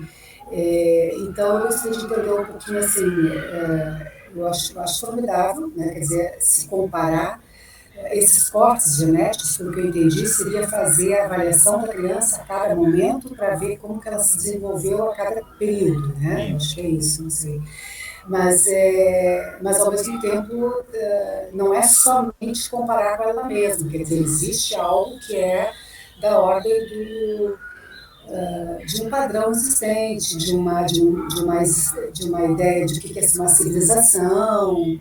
Então, acho que é isso. Tá, eu vou dar como exemplo um trabalho que eu fiz já faz um tempo aqui em Londrina, na Guarda Mirim. Só responder a Cleide rapidinho, sim, tem diferenças. É, é, o adulto é muito diferente o desenvolvimento do adulto para um adolescente, muito diferente para a criança. E a criança, você pegar uma criança na primeira infância e uma na segunda infância, né? Uma na, na idade de educação infantil e uma na idade escolar, é totalmente diferente. Por isso que eu tenho que utilizar os procedimentos, né? E as análises corretas para casos e idades diferentes. Uh, quanto a essa questão, eu vou dar um exemplo. Tem uma instituição aqui em Londrina chamada Guarda Mirim. São jovens em situação de vulnerabilidade social e eu trabalhei RPG com eles, é, com jovens entre 13 e 15 anos, mais ou menos. Tá? Todos homens. Na época só atendia homens, só meninos. E assim, a ideia inicialmente era só oferecer um lazer para eles, mas depois eu levei para essa questão do desenvolvimento. Então, onde que entra o social nisso? Né? Essa ideia de comparar com a média, né? com o padrão. Ora, a gente espera que um, um jovem de 13, 14, 15 anos, ele já seja capaz de ler e interpretar textos complexos. Né? Um romance, algo assim. Então, essa é a minha média. A hora que eu chego lá, eu vou trabalhar com eles, eu percebo que eles são todos analfabetos funcionais. Eles falam soletrando, sabe? Faz soletrando a palavra. A bola saiu, né? E aí não consegue interpretar esse texto. Né? Eles decifram as letras, mas não sabem ler de fato. Né? E é um problema que a gente tem até na universidade. Eu tenho muitos alunos que eles não conseguem interpretar texto. Né? E aí, ao tentar jogar, o RPG ele também é um jogo que ele demanda muito raciocínio abstrato. Né? Então, quando a gente pega a imaginação e criação no adolescente, um texto do Vygotsky, isso fica muito claro, que a imaginação do adolescente é diferente da imaginação da criança. E a dos dois é diferente da imaginação do adulto. E eles não tinham essa capacidade de imaginação abstrata necessária para o jogo. Então aqui eu tenho esse diagnóstico inicial. Bom, eles não têm essas funções. É esperado socialmente isso. E essa é uma questão. Você saber ler e interpretar textos é uma coisa importante na nossa sociedade, inclusive socialmente. A pessoa que ela tem dificuldade de interpretação de textos lhe é vedado acesso a quase toda a nossa produção de cultura. A partir disso, eu, eu planejei uma intervenção. Então, comecei a trabalhar jogos de tabuleiro que os elementos estão ali, né? Então tem, de fato, tem um monstro, tem um herói ali no tabuleiro, as miniaturas. Com o tempo, eu fui tirando as referências de fazer usar o tabuleiro e fui falando, levando mais para abstrato, né? até parar de usar de vez o tabuleiro. Essa foi para a questão de trabalhar a, a parte de abstração. E na parte da leitura e da escrita, eles tinham que usar as fichas de personagem, eles tinham que escrever, né? É... Quando chegava atrasado para a oficina, eles, eles jogavam sozinhos um livro-jogo, que era bem curtinho, tinha duas, três páginas só, mas era para eles já era, já era desafiador, né? Também trabalhei questões de relações interpessoais, né? Eu não mandei nenhum deles para, não dei nenhuma advertência ou, ou mandei para fora, né? Inclusive fui o único professor na época que não fazia isso. E aí, conforme eu fui interferindo, passou um ano e meio aqui, isso tem que ficar claro, a gente não faz milagre. Não existe fórmula mágica. Né? Depois de um ano e meio, esses jovens eles estavam me pedindo livros, revistas de RPG emprestados. Ou seja, eles adquiriram, mesmo que inicialmente, né, ainda começando, mas eles estavam lendo textos. Né? Então, é nesse sentido. Então, assim, eu fui comparando quando que eu mudava, por exemplo, do tabuleiro, foi mais para abstração. Quando que eu comecei a trabalhar textos mais complicados com eles, comparando o desenvolvimento deles com eles mesmos. Não, agora, em comparação com antes, já estão lendo um pouco mais, dá para eu tirar um pouco, né? E assim vai. E se a gente compara eles um, um ano e meio depois com um ano e meio antes, a gente vê que teve um salto no desenvolvimento gigantesco. Se a gente compara eles depois de um ano e meio com a média, ainda está abaixo da média. Então, se eu faço só essa comparação com o resto da população, parece que eles, né, o desenvolvimento foi pequeno, se teve. Agora, quando eu comparo eles com eles mesmos, para quem não lia, para estar lendo, o salto foi gigante. Então é nesse sentido a questão dos, dos cortes genéticos e das avaliações. Vejam que eu usei o jogo aqui como forma de avaliar e de intervir, mas eu posso usar testes, eu posso usar é, jogos, posso usar né, com crianças, né, jogos, brincadeiras, eu posso até usar, dependendo do contexto, vamos supor que eu sou professor, aula expositiva. Olha, esse é o conhecimento que eles têm. Isso é zona de desenvolvimento proximal, galera. Eu vejo o desenvolvimento que eles têm, aonde que eles conseguem fazer comigo e aonde que eu quero que eles chegam. E vou trabalhando para ir subindo o nível de desenvolvimento real. Só que quando eu subo o real, traz mais potencial. No caso dos meninos, eles estavam começando a ler, dá para eu tentar levar eles para ler mais. É que o projeto foi interrompido. Né? Então, é, é, nesse sentido que eu entendo que o Vygotsky está falando. Né? Essa referência é uma referência que serve meio que de direção para a gente. Então, que direção que a gente quer levar a sociedade, que direção que a gente quer levar essa escola, que direção que a gente quer levar esse grupo de alunos. Mas essa direção pode mudar também. Hoje em dia eu já não vejo mais tanto sentido de um foco na escrita manual. Eu, eu não escrevo mais, de verdade. Ah, o que eu escrevo atualmente é assinar algum documento. Aí você fala, não, mas isso é, é antinatural. Por quê? O Homo sapiens sempre escreveu? Se eu pegar a geração da minha avó para trás, ninguém escreveu, a maioria das pessoas. Escrita não é natural. Escrita é tão. Eu falar que assim, ah, o celular atrapalha o desenvolvimento natural. É a mesma coisa que eu falar que o lápis deforma a criança. Então, essa direção, antes, antes do celular e do computador, fazia todo sentido eu promover o estudo da escrita num grau bem preciso. Hoje em dia isso ainda faz sentido, então essa direção ela muda. Né? E aí, por isso que eu acho que o PPP é importante é um instrumento muito mal utilizado. Porque o PPP deveria ser a concretização, né? a materialização das discussões sobre o que, que a gente vai fazer e por quê. No fim, acaba sendo só um trabalho burocrático a mais realizado pela pedagogo da escola, infelizmente. É, eu acho, um, eu acho de fato um desperdício. Professor, você sabe como que eu estudei PPP? Eu fiz o PPP no primeiro ano do curso de formação de docentes.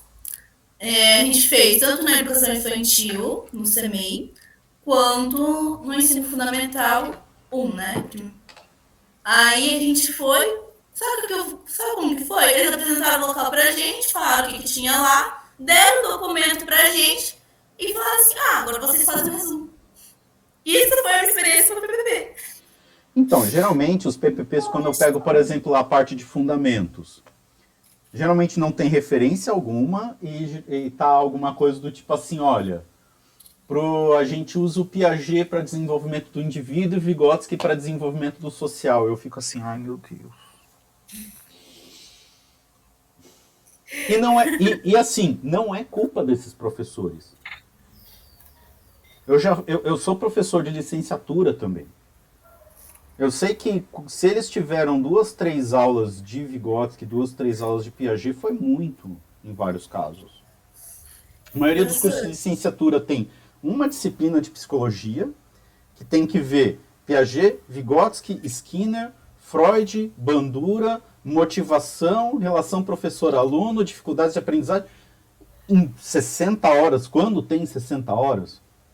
É, Quem que aprende alguma coisa? Não, então também não é. Eu não estou aqui culpabilizando, eu quero deixar bem claro. Uhum. Não estou culpabilizando o profissional. É, eu acho também que é, trabalhar o PPP como deveria ser trabalhado é também convocar a coletividade, né? Sim. Dentro da escola. E o quanto a gente está fragmentado desde a infância, porque é tudo fragmentado na nossa educação né? E aí a gente chega na faculdade, continua sendo fragmentado, e aí vai muito esse negócio do Vygotsky mesmo que a gente viu hoje, né? Do todo, de ver a ciência como um todo e fragmentar as coisas, né? E aí como que a gente vai convocar isso do professor e da, da, da escola mesmo, né? Que eles façam isso, se eles nunca viveram isso na prática, nem na formação. Pois é, eu tenho um vídeo lá que eu falo um pouco sobre essa questão de escola e de democracia. Mas vejam que isso é proposital. Aqui no Paraná, a gente durante um tempo, a gente tinha uma semana pedagógica que até dava para os professores debaterem um pouco. Depois eles começaram a inventar tantas coisas para os professores fazerem durante a semana pedagógica que os professores não conversam. E é importante que os professores não conversem, porque se eles conversarem, eles vão chegar à conclusão que não é um problema deles, é um problema de política. É um problema de política pública. Então é importante para a manutenção das relações. E aqui a pedagogia histórico-crítica é, muito, ela é fundamental nisso. Né? O Saviani, ele, ele, ele, o Paulo Freire também, eles, olha, essa questão da educação bancária não é uma questão do professor, é uma questão do sistema. Então é importante que o professor não converse, que os pais não conversem, que os alunos não conversem, para se manter o sistema. Veja que é, é, pelo mesmo motivo que a gente não fala o nosso salário. Eles dizem que é por uma questão da gente, é, de alguém roubar a gente, mas imagina, quem vai roubar professor? É capaz o cara tentar roubar e ainda deixar algum trocado, né? É, por quê? Porque se a gente percebe as diferenças de salário, quanto que as pessoas de fato ganham, quanto que as empresas ganham em cima das pessoas, isso é Marx básico, por isso que o Marx ainda é válido, teria uma revolta. É isso. Mas é, é isso que veja... a traz. É, é exatamente. tem uma aqui, ah, todo mundo deve saber, eu acredito, né? A gente, no curso, a gente aprendeu a entrar no portal de transparência, né? que a gente consegue ver o, o salário de todos os servidores públicos, né? Inclusive os nossos professores a gente conseguia saber, né? Os professores do município, né, no caso. Então, assim, é difícil mentir pra gente. Mas veja que esse, esses portais eles estão tendo, desde o golpe, eles estão tendo um problema de falta de informação. É. Não tá tudo mais lá. Você ia falar alguma coisa, Fernanda? Desculpa. É, eu ia só mencionar que uh, eu tive uma experiência né, uh, nesses mais de 30 anos uh, do magistério. É, agora já estou denunciando a minha idade.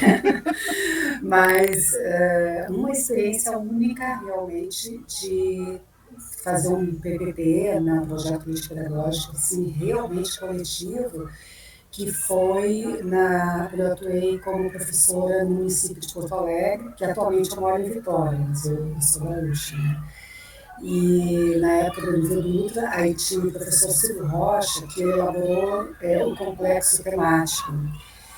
Gente, olha, fabuloso o trabalho, fabuloso, assim. A gente tinha, primeiro que o professor, ele era pago para executar e para pensar coletivamente em discussão com os outros colegas. Né?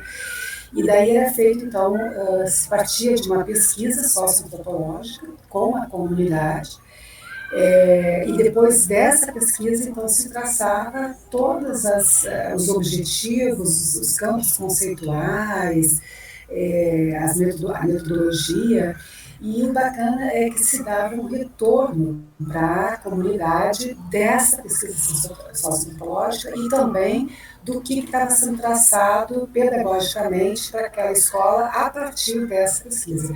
Então, a gente, para mim, assim, nós temos uma das experiências mais lindas. Único, que, a única questão, eu acho que foi uma questão, né, que deu problema é porque, assim, quando eles começaram a fazer com três, quatro, cinco escolas, estava dando certo. Só que depois eles resolveram é, totalizar, eles resolveram implantar em todas as escolas é, do município e os professores não estavam preparados. Né? Porque quando era assim, com um número menor de escolas, uhum. houve muita formação, muita carga horária voltada para formar os professores para entender esse processo né, do complexo temático. E, e daí, de repente, de uma hora para outra, no outro ano, resolveram fazer com todas as escolas, sem os professores estarem preparados. Aí aconteceu o inverso. Aquilo que era a menina dos olhos, aquilo que era considerado algo super positivo, passou a ser super criticado pelo professorado e, e depois desandou. Né? Mas é uma pena, porque se perdeu algo fabuloso. É, eu fiquei, eu fiquei com inveja aqui, mas essa você resumiu basicamente a história da educação brasileira, né? Ótimas ideias que ou são pessimamente implementadas ou quando tenta se generalizar a coisa desanda em... É. Mas eu acho, mas, mas muito bacana, ficou bom. Nossa, fiquei com inveja, de verdade. Peraí, É, mas eu acho que, professor, se a gente for esperar um momento propício para é, realmente ser implantada uma mudança, esse momento nunca vai chegar. Eu acredito que sim, lógico, né? Que poderia ser sido uma, uma questão de ser implantada gradativamente, né? O senhor mesmo citou. Mas se a gente for esperar o momento certo na educação para ser implantado coisas novas, isso vai. Não, não vai. Então, é o trabalho de formiguinha, né? Que a gente. Eu tento fazer. Às vezes dá certo, às vezes não dá errado. Esse grupo mesmo é meio que nessa direção. Né? É, é constante. Mas, é assim, coisa. aqui em Londrina, por exemplo, tá difícil implementar qualquer coisa mais progressiva, sabe? No Paraná também. Então, é, a gente está num momento mais de defesa, tentar manter o que pouco que tem, né? Porque está tudo sendo destruído. O governador do Paraná agora ele está querendo cortar pela metade o número de docentes nas universidades públicas.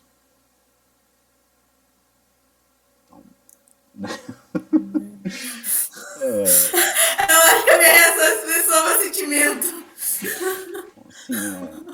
É, mas às vezes a gente encontra um outro colega, né, na escola ou em outro espaço, né? Tenta fazer alguma coisa diferente, é, é isso. É, foda. Professor, na educação infantil, a pessoa. Não, né? Enfim, sou paulista, né? Então eu gosto, né? De vez em quando falar assim, trazer algumas semelhanças, né? Que como eu estudei lá, apesar de ter sido muito pouco, tipo, foi tipo um, dois anos mais ou menos.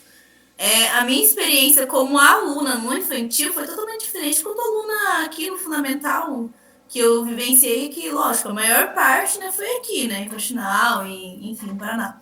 Mas quando eu estudei no infantil lá, que eu, não, a estrutura de São Paulo é totalmente diferente do Paraná, convenhamos.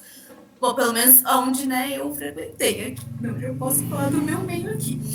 Hum, porque assim, eu cheguei numa instituição, né, que eu estudava em zona rural, né? Eu ia do sítio, ia para a cidade estudar Jari, em Jundiaí, Caxambu. E lá tinha todas aquelas. Aqueles, sabe os parquinhos geralmente públicos que eles estão implementando agora aqui no Paraná? Uhum.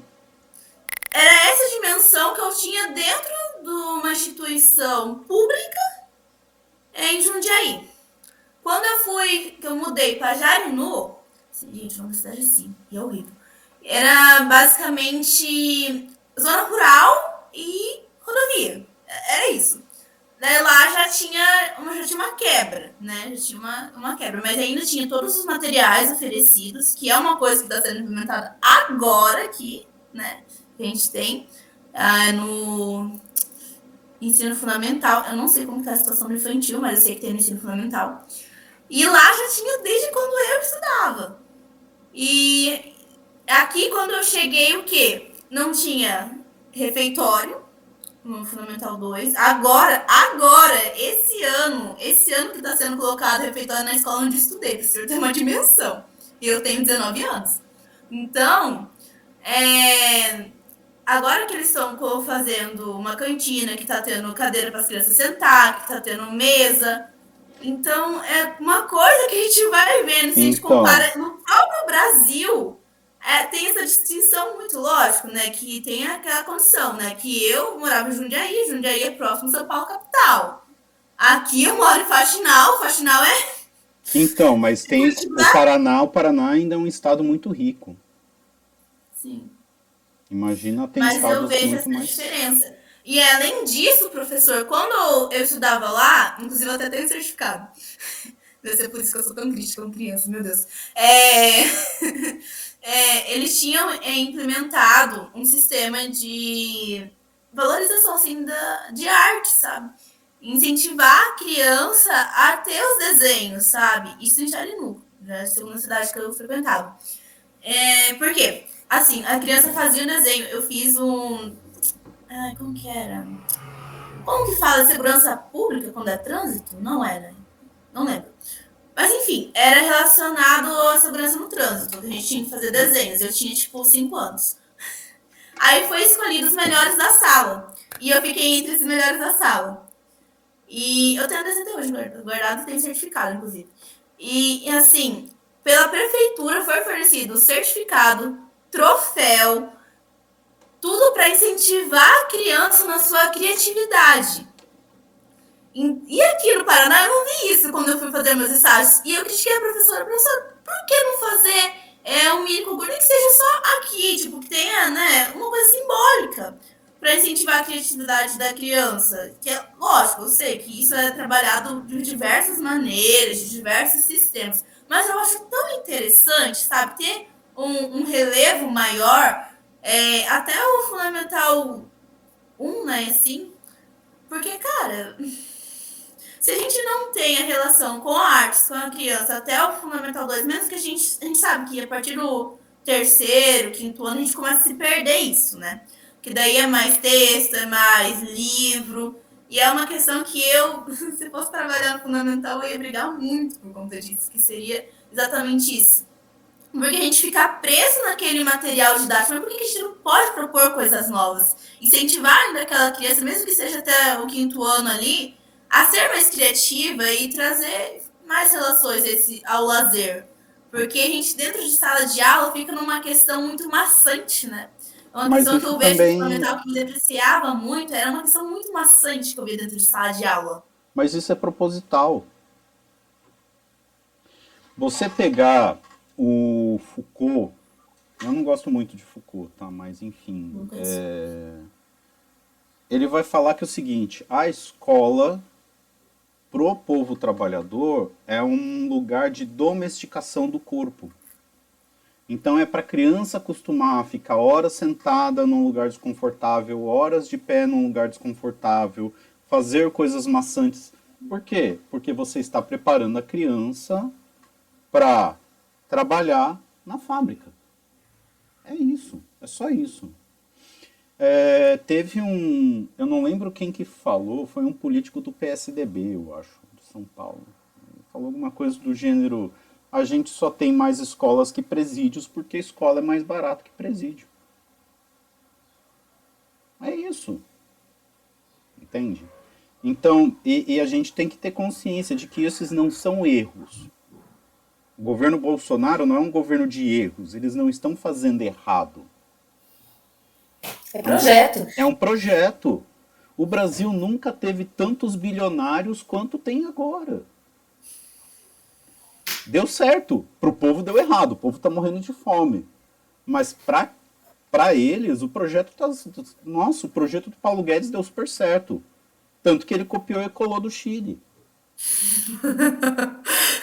e deu certo no Chile, no sentido de que os ricos ficaram mais ricos. Morreu gente? Morreu gente.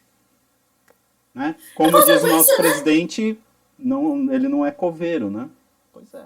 Então, é, a, gente, a gente não pode separar. Por isso que é importante lembrar que o Vygotsky era socialista, marxista, estava construindo, tentando construir uma sociedade melhor, deu errado, né? 36 está aí para lembrar a gente que pode dar errado. A obra do Vygotsky foi banida. Né? Então, assim, a história real, ela não é só feita de acertos. Né? Quando a gente fala partido real, é ver as possibilidades e também ver os problemas. Né? É... Pode falar, Juliana. Não, e construir essa autonomia também dentro dos espaços que a gente está, né? E desvincular um pouco do Estado e tentar essa coletividade ali, naquela escola, né? De tipo, de conseguir fazer isso acontecer, né? Eu participei na minha formação de um estágio dentro de uma escola de periferia em Atibaia, em que a gestão ela era muito progressista e ela conseguiu passar num edital particular para transformar a escola em uma escola com o modelo da ponte, e eles ganharam, né? Veio José Pacheco, veio todo mundo. E aí foi muito interessante, eu passei por esse processo, né? Dois anos que eu fiquei lá, que eles iam fazer com a escola toda, o projeto era esse. Quando começou a implementar, não conseguiram, né? Porque teve muita resistência dos professores, teve muita resistência da comunidade. Aí eles reorganizaram, começaram a fazer isso com três salas só, né? Foram 90 alunos, muito professor tipo, saiu, fizeram, é, pro, tentaram processar a escola de forma coletiva, mas a gestão estava firme no que ela queria. E aí, depois de três anos, eles conseguiram implantar. E hoje ela está uma escola modelo, assim, né, disso. E, e foi isso, assim, essa gestão buscando caminhos por fora. Né? É uma escola de prefeitura, né? Não é do Estado, mas é, é muito isso, assim, acho que não ter... É, é entender essa autonomia, né? Vamos dizer assim, do coletivo ali naquela região, né? É, isso, isso é uma coisa que assim, a gente não tem. As escolas públicas, os professores não têm essa autonomia, mesmo porque a maior parte deles, eles dão aula em várias escolas. Né? É, é, a coisa toda é estruturada para dar errado. Né? Sim. É, mas eu, é, eu, mas quando a gestão tá mais encabeçada, eu acho que a coisa para acontecer, não que seja fácil e não que não vai dar errado também, mas é mais fácil da roda girar, né? Porque esse movimento nascer com os professores, eu acho que aí a gestão ela consegue derrubar ele antes dele se formar qualquer coisa. Né? Então, O que você está descrevendo é basicamente o debate político dos movimentos de esquerda. Você vai ter o pessoal do marxismo-leninismo que eles vão defender isso, de você ter uma vanguarda progressista que vai promover a tomada de consciência da massa trabalhadora para promover mudanças. Isso é Lenin. Uhum. Isso é, né, o, é o que fazer do Lenin. É isso. Entendeu? Uhum. É, é, é, é, os caras são clássicos porque né, eles já muitas vezes já fizeram essas reflexões. E eu concordo plenamente com você, né? A, a, pergunta que eu me faço, eu acho que inclusive a Patrícia colocou no Instagram esses dias, né? Ah, como que como que a gente faz para trazer a psicologia mais próximo dos trabalhadores? É a pergunta que eu me faço todo dia. Eu não tenho resposta. Prof, o marido da minha chefe, que assim, eu trabalho com as pessoas que eu trabalho, que tem a empresa da Semijoias, eu trabalho com três professores e uma é pedagoga, né? E outro trabalha na agência do trabalhador. E daí, o marido da, da, da minha chefe, e se eu não me engano, ele tá terminando, não sei se é o mestrado, se é o doutorado dele. Mas ele tem assistência social e ele é professor também de história, se eu não me engano. Aí ele fez um livro sobre, já que a gente está falando dessas questões sociais e tal, sobre racismo, eu comentei com o senhor, mandei até a live que eles fizeram com a Sarita, é, que eles lançaram agora dia 20, dia, agora, dia 20 não, né? Dia 20 de novembro, né? Uhum. E é um livro que ele traz também aspectos para a psicologia, sabe? Da, dada a formação deles, né? Que eles têm bastante contato e tudo mais. E eu não lembro o nome do livro, mas depois eu mando o link lá no grupo, se vocês quiserem, eu também a live que eles fizeram nessa discussão, que é muito importante para a gente estar tá refletindo sobre essa questão do racismo, né? Então, são pessoas que eu sei que têm estruturado um pensamento, inclusive eu vou adquirir o livro dele, óbvio, né?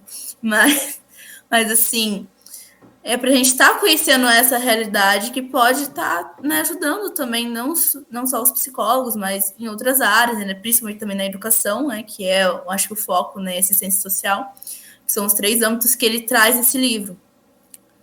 Então, assim, é muito bom ver que está tendo, cada, sendo cada vez mais possível falar sobre esses assuntos, né? É, Por mais que ainda tenha. Inclusive, para a gente encerrar, tá? Depois, depois a, a Paula encerra, então. Só dá uma notícia bacaninha, muito bacana para vocês. Estavam tentando minar o projeto de lei de 2019 de inserção de psicólogos e assistentes sociais nas redes públicas de ensino. Uhum. A gente conseguiu colocar eles no Fundeb, tentaram tirar, mas ainda estamos lá. Então, é, é uma vitória. né? A gente tem que comemorar também. Fala, fala, Paulo. Desculpa, não me atentei ao horário. É... Mas, de novo, né? Vocês sempre trazem a, essa parte mais a prática, enfim, eu ainda estou na graduação, no começo, então muita coisa ainda fica nebulosa para mim. Mas eu também tô. Não se engane! Zero prática, então eu fico só na teoria ainda. E no meu contexto é, eu sou estudante de psicologia, estou no segundo ano, no quarto semestre, e a gente está tendo psicopatologia, né? E acaba sendo a psicopatologia se baseando no DSM e tem uma vertente psicanalista, porque quem dá aula é uma professora da psicanálise. E aí você comentou, eu perdi porque eu acabou a energia, então não sei se vocês falaram mais, então peço desculpa se eu estou repetindo algo que já foi dito. Uhum. Mas você explica nessa parte do método que a gente precisa olhar para o processo do desenvolvimento, né? E aí houve o caso da a discussão da psicopatologia sobre a depressão. E aí o que me incomoda é isso, né? Que eles é, eles jogam tipo para a relação social, tipo, ó, o capitalismo produz, nananã, e automaticamente joga para um lugar de personalidade. Então, a professora relacionou com, com a personalidade da melancolia, né, dos neuróticos, enfim, e outras. E eu leio um pouquinho de Martim Baró, né? E o Martim Baró faz esse contraponto, que é a gente deveria olhar para os transtornos, né? Os transtornos mentais deveriam ser chamados é, a partir das relações pessoais. Mas ele também coloca a complexidade disso, né? Que não dá para a gente dizer que é tudo um indivíduo ou tudo social, né? Que é muito complexo. Perfeito. E aí eu fico pensando assim, né? Sempre quando vem as aulas, eu sempre tento buscar, tá, qual seria uma visão materialista histórica disso. E muitas vezes eu tenho dificuldade por falta de conhecimento e de base. E aí eu fiquei pensando sobre isso, né, do processo do desenvolvimento, procurando essa unidade e no caso da depressão, como que essa relação da unidade, porque eu acredito que reverbera em um particular para cada um, né, a relação pessoal. E aí eu não sei, só queria comentar com vocês, não é nenhuma pergunta, é, se vocês têm algum, alguma coisa para falar, só isso. Olha, eu acho que se você seguir esse caminho do Martin Baró, você está seguindo o mesmo caminho do Vygotsky. Né? Porque a gente vai ver nos próximos dois encontros, vai demorar, né? Porque o próximo encontro é daqui a um mês. né, vai ter a pausa aí de fim de ano. Mas a gente vai ver que existe uma questão da hereditariedade, existe uma questão do meio, mas a gente tem que entender como que essas coisas se apresentam na história de desenvolvimento do indivíduo. Né? Eu vou pegar o meu próprio caso. Eu tenho depressão crônica, faço tratamento desde constante desde 2014 tomo medicamentos. Inclusive, a minha psiquiatra aumentou a minha medicação. Né? E eu sei que eu tenho toda uma questão de hereditária. Meu pai tem, minha mãe tem, minha tia tinha, minha avó tem, né? Então isso indica que, olha, tem um peso hereditário. Ao mesmo tempo, para mim está muito claro, olhando para minha história de vida, que, por exemplo, esse aumento da medicação agora é pela minha situação de emprego. Percebe? Porque em 2019 eu estava tomando só uma medicação e estava diminuindo né, a quantidade de remédios. Terapia eu sempre faço e recomendo para todo mundo fazer sempre. Ainda mais nós, quem é psicólogo, né, é bom é bom estar tá ali com a terapia em dia. Então, assim, eu não posso falar, como você muito bem colocou, não posso falar que é uma questão, ah, não, você tem, então você vai sempre ter, ter que tomar um monte de remédio, sempre fazer terapia por causa da depressão. Por ter essa questão hereditária. Não. Tem um peso maior, mas é um peso, não é um determinante. Ao mesmo tempo que, mesmo com o Bolsonaro eleito, né, etc., a minha vida em 2019 estava né, tava ok o suficiente para depressão não ser um problema. Ok. Não é? Então acho que vai nesse essa colocação que você trouxe do Martin Baró, ela casa muito bem com essa visão clínica que a gente tem de uma clínica ampliada, por assim dizer. Né? A depressão ela vai servir para gente mais ou menos que nem eu coloquei a questão da escrita para os meninos lá na comunidade. Então você tem um, um, um, um padrão social, mas você tem que em uma meta, mas você tem que entender o processo de cada indivíduo dentro disso.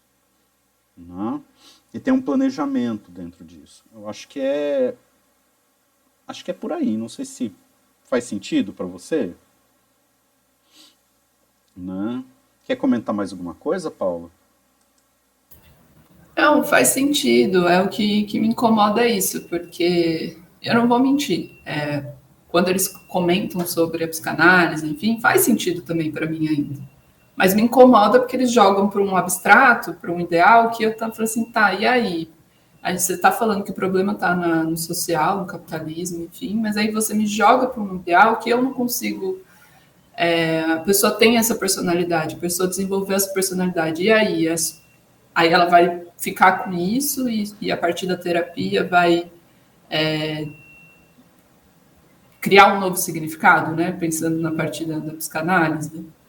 Então, para mim, ainda fica muito complicado esse jogo.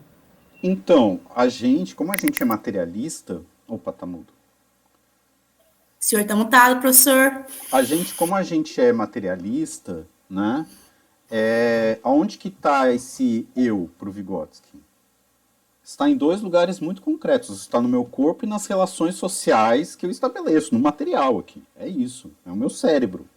Né? Tem, eu fui ler sobre questões de como que, as, as diferenças que tem as questões cerebrais, que eu acho até engraçado. Olha, a gente viu que o cérebro da pessoa deprimida é diferente. Ok, mas isso é causa ou consequência? E eu acho que não é nem causa nem consequência. Você tem que olhar a história de desenvolvimento e não separar ambiente e corpo. São, a, a pessoa, ela nasce no ambiente. As coisas, inclusive, o, as coisas que a mãe ingere durante a gravidez podem afetar o feto. Então, aonde que você separa aí, né? E, e eu concordo com você, né? Porque a gente tem que olhar para o indivíduo concreto, não para uma. A, a, a, personalidade. O que é personalidade pro Vygotsky? A personalidade é o resultado da história de desenvolvimento do indivíduo naquele momento. É isso. Então, por exemplo, é da minha poderia se dizer que da minha personalidade, né, eu em situações de desamparo, eu ter de repente uma crise depressiva. Né? Isso faz parte da, da forma como eu tenho lidado com as coisas, a forma como meu corpo tem lidado com as coisas, né? Eu sou meu corpo. Então, nossa, eu acho que eu me embananei um pouco aqui no final, desculpa, mas vocês, espero que tenha feito algum sentido. né?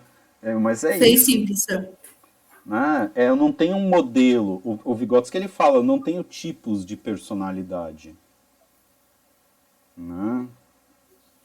E é interessante porque ele usa os casos da, da, da educação especial para apontar que, assim, mesmo que a gente chama de indivíduo normal, né, daquela ideia da curva normal, né, ele não é normal. Por quê? A forma como que vão se dar as relações sociais, como vão se organizar as funções psicológicas superiores, são diferentes. A aparência é igual, mas a essência é diferente, ou seja, os mecanismos, os detalhes, né? É, e, e, falando isso concretamente, tipo, tem pessoas que são destras, tem pessoas que são canhotas, pessoas têm miopia, precisa de óculos, outras não. Vai dizer que usar óculos não, não é uma forma de compensar determinadas questões de desenvolvimento? Claro que é. Né? Inclusive, quando a gente está dentro de sala de aula, né? Os professores, a gente tem que eh, olhar né, para a criança e ver assim, nossa, a criança fosse falando, eu acho que eu preciso de um óculos, é tamanho. Então, assim, eu tenho astigmatismo, eu tenho miopia, tô sem óculos aqui de. Mas tá. é sobre. É... E não só isso, né? Que nem o professor falou, né? A pessoa não é só um diagnóstico, né?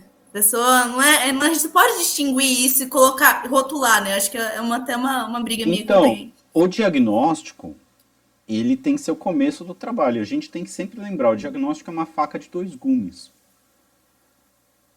para muitas pessoas pode ser um aprisionamento, uma barreira, um rótulo, um motivo de bullying, né? um motivo para um monte de problemas. Para outras pessoas pode ser libertador. Pode ser, nossa, agora eu estou entendendo o que está acontecendo comigo, eu posso conseguir benefícios, eu posso né, me reorganizar a partir disso. Sim. E isso eu não vou conseguir dizer a priori. Vou ter que estudar cada caso. Pessoal, acho, é... que, acho que deu, né? que deu, é, vamos cortar eu por aqui, senão daqui a pouco. Não, é que se deixar eu também fico aqui eternamente. né? Eu só a gente continua pode... mais massa. É, então, joguem as ideias, os comentários de vocês no WhatsApp também. A gente vai conversando nesse um mês. E não vamos deixar isso morrer, vamos construindo. Acho que é essa a ideia. Não, já, não, eu já mando mensagem pro senhor no PV e o que der para me mandar no, no coisa lá eu mando. Então, tá Vou bom. compartilhar. Se vocês quiserem, eu compartilho o projeto que eu fiz É, que agora eu consegui achar. É que, gente, eu tô com notebook novo, então eu, tudo, tudo na minha vida eu tô tendo que baixar novamente, sabe? Sim. Então, tá sendo sobre. Não que eu não esteja feliz por conta disso, né? Mas, enfim. É, o nome do, do projeto que a gente elaborou é Psicologia Bilíngue e Inclusão de Pessoas Surdas no Tratamento Psicológico. Hum, interessante. Aí eu posso estar compartilhando lá com vocês. Manda, manda sim. Eu tenho uns slides e eu tenho. É, eu, é, eu tenho uns slides, só que o nosso slide pelo Canva, né? Então, por link.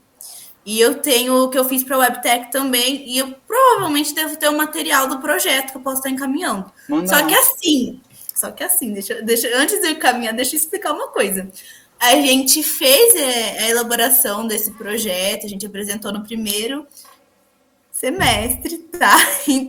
Então, assim, eu tô no segundo semestre de psicologia, né? Quer dizer, segundo não, tô indo pro terceiro, né? Enfim. Mas, então, assim, talvez não esteja tão nas normas, assim, e a gente não conseguiu tantos materiais para estar tá fundamentando como a gente gostaria, porque não tem tantos profissionais na área, né? Então, a gente conseguiu fazer poucas entrevistas, a maioria das entrevistas que a gente conseguiu fazer foi com os profissionais da educação. É, eu tive contato com a Ana, que é do regional, com a com uma psicóloga da Ivaiporã, o nome dela é Meire, que trabalha na clínica humana, inclusive eu tenho autorização para falar do nome dela. Então, tudo certo. E que foi a única que conseguiu realmente, tipo, da área da psicologia bilíngue, trazer isso, trazer a fundamentação, inclusive se vocês quiserem, eu posso estar falando, expondo né, um dia desses grupos de estudo sobre essa experiência que a gente teve também, para mim, tranquilamente, até porque a gente okay. precisa trabalhar Então, okay. é isso, gente. é isso. Por... Pessoal, é... então, Juliana, Paula, Tainara, Ana, Fernanda, Feliz Natal, próspero ano novo para vocês. A gente se encontra segunda quinzena de janeiro, né, para dar um ah, é tentar aproveitar um pouco o fim do ano, né, apesar da, do caos sanitário do país, né, se cuidem, uhum. fiquem bem é, e tudo de bom. Boas festas, gente. É isso. Tchau, tchau. Tchau, tchau.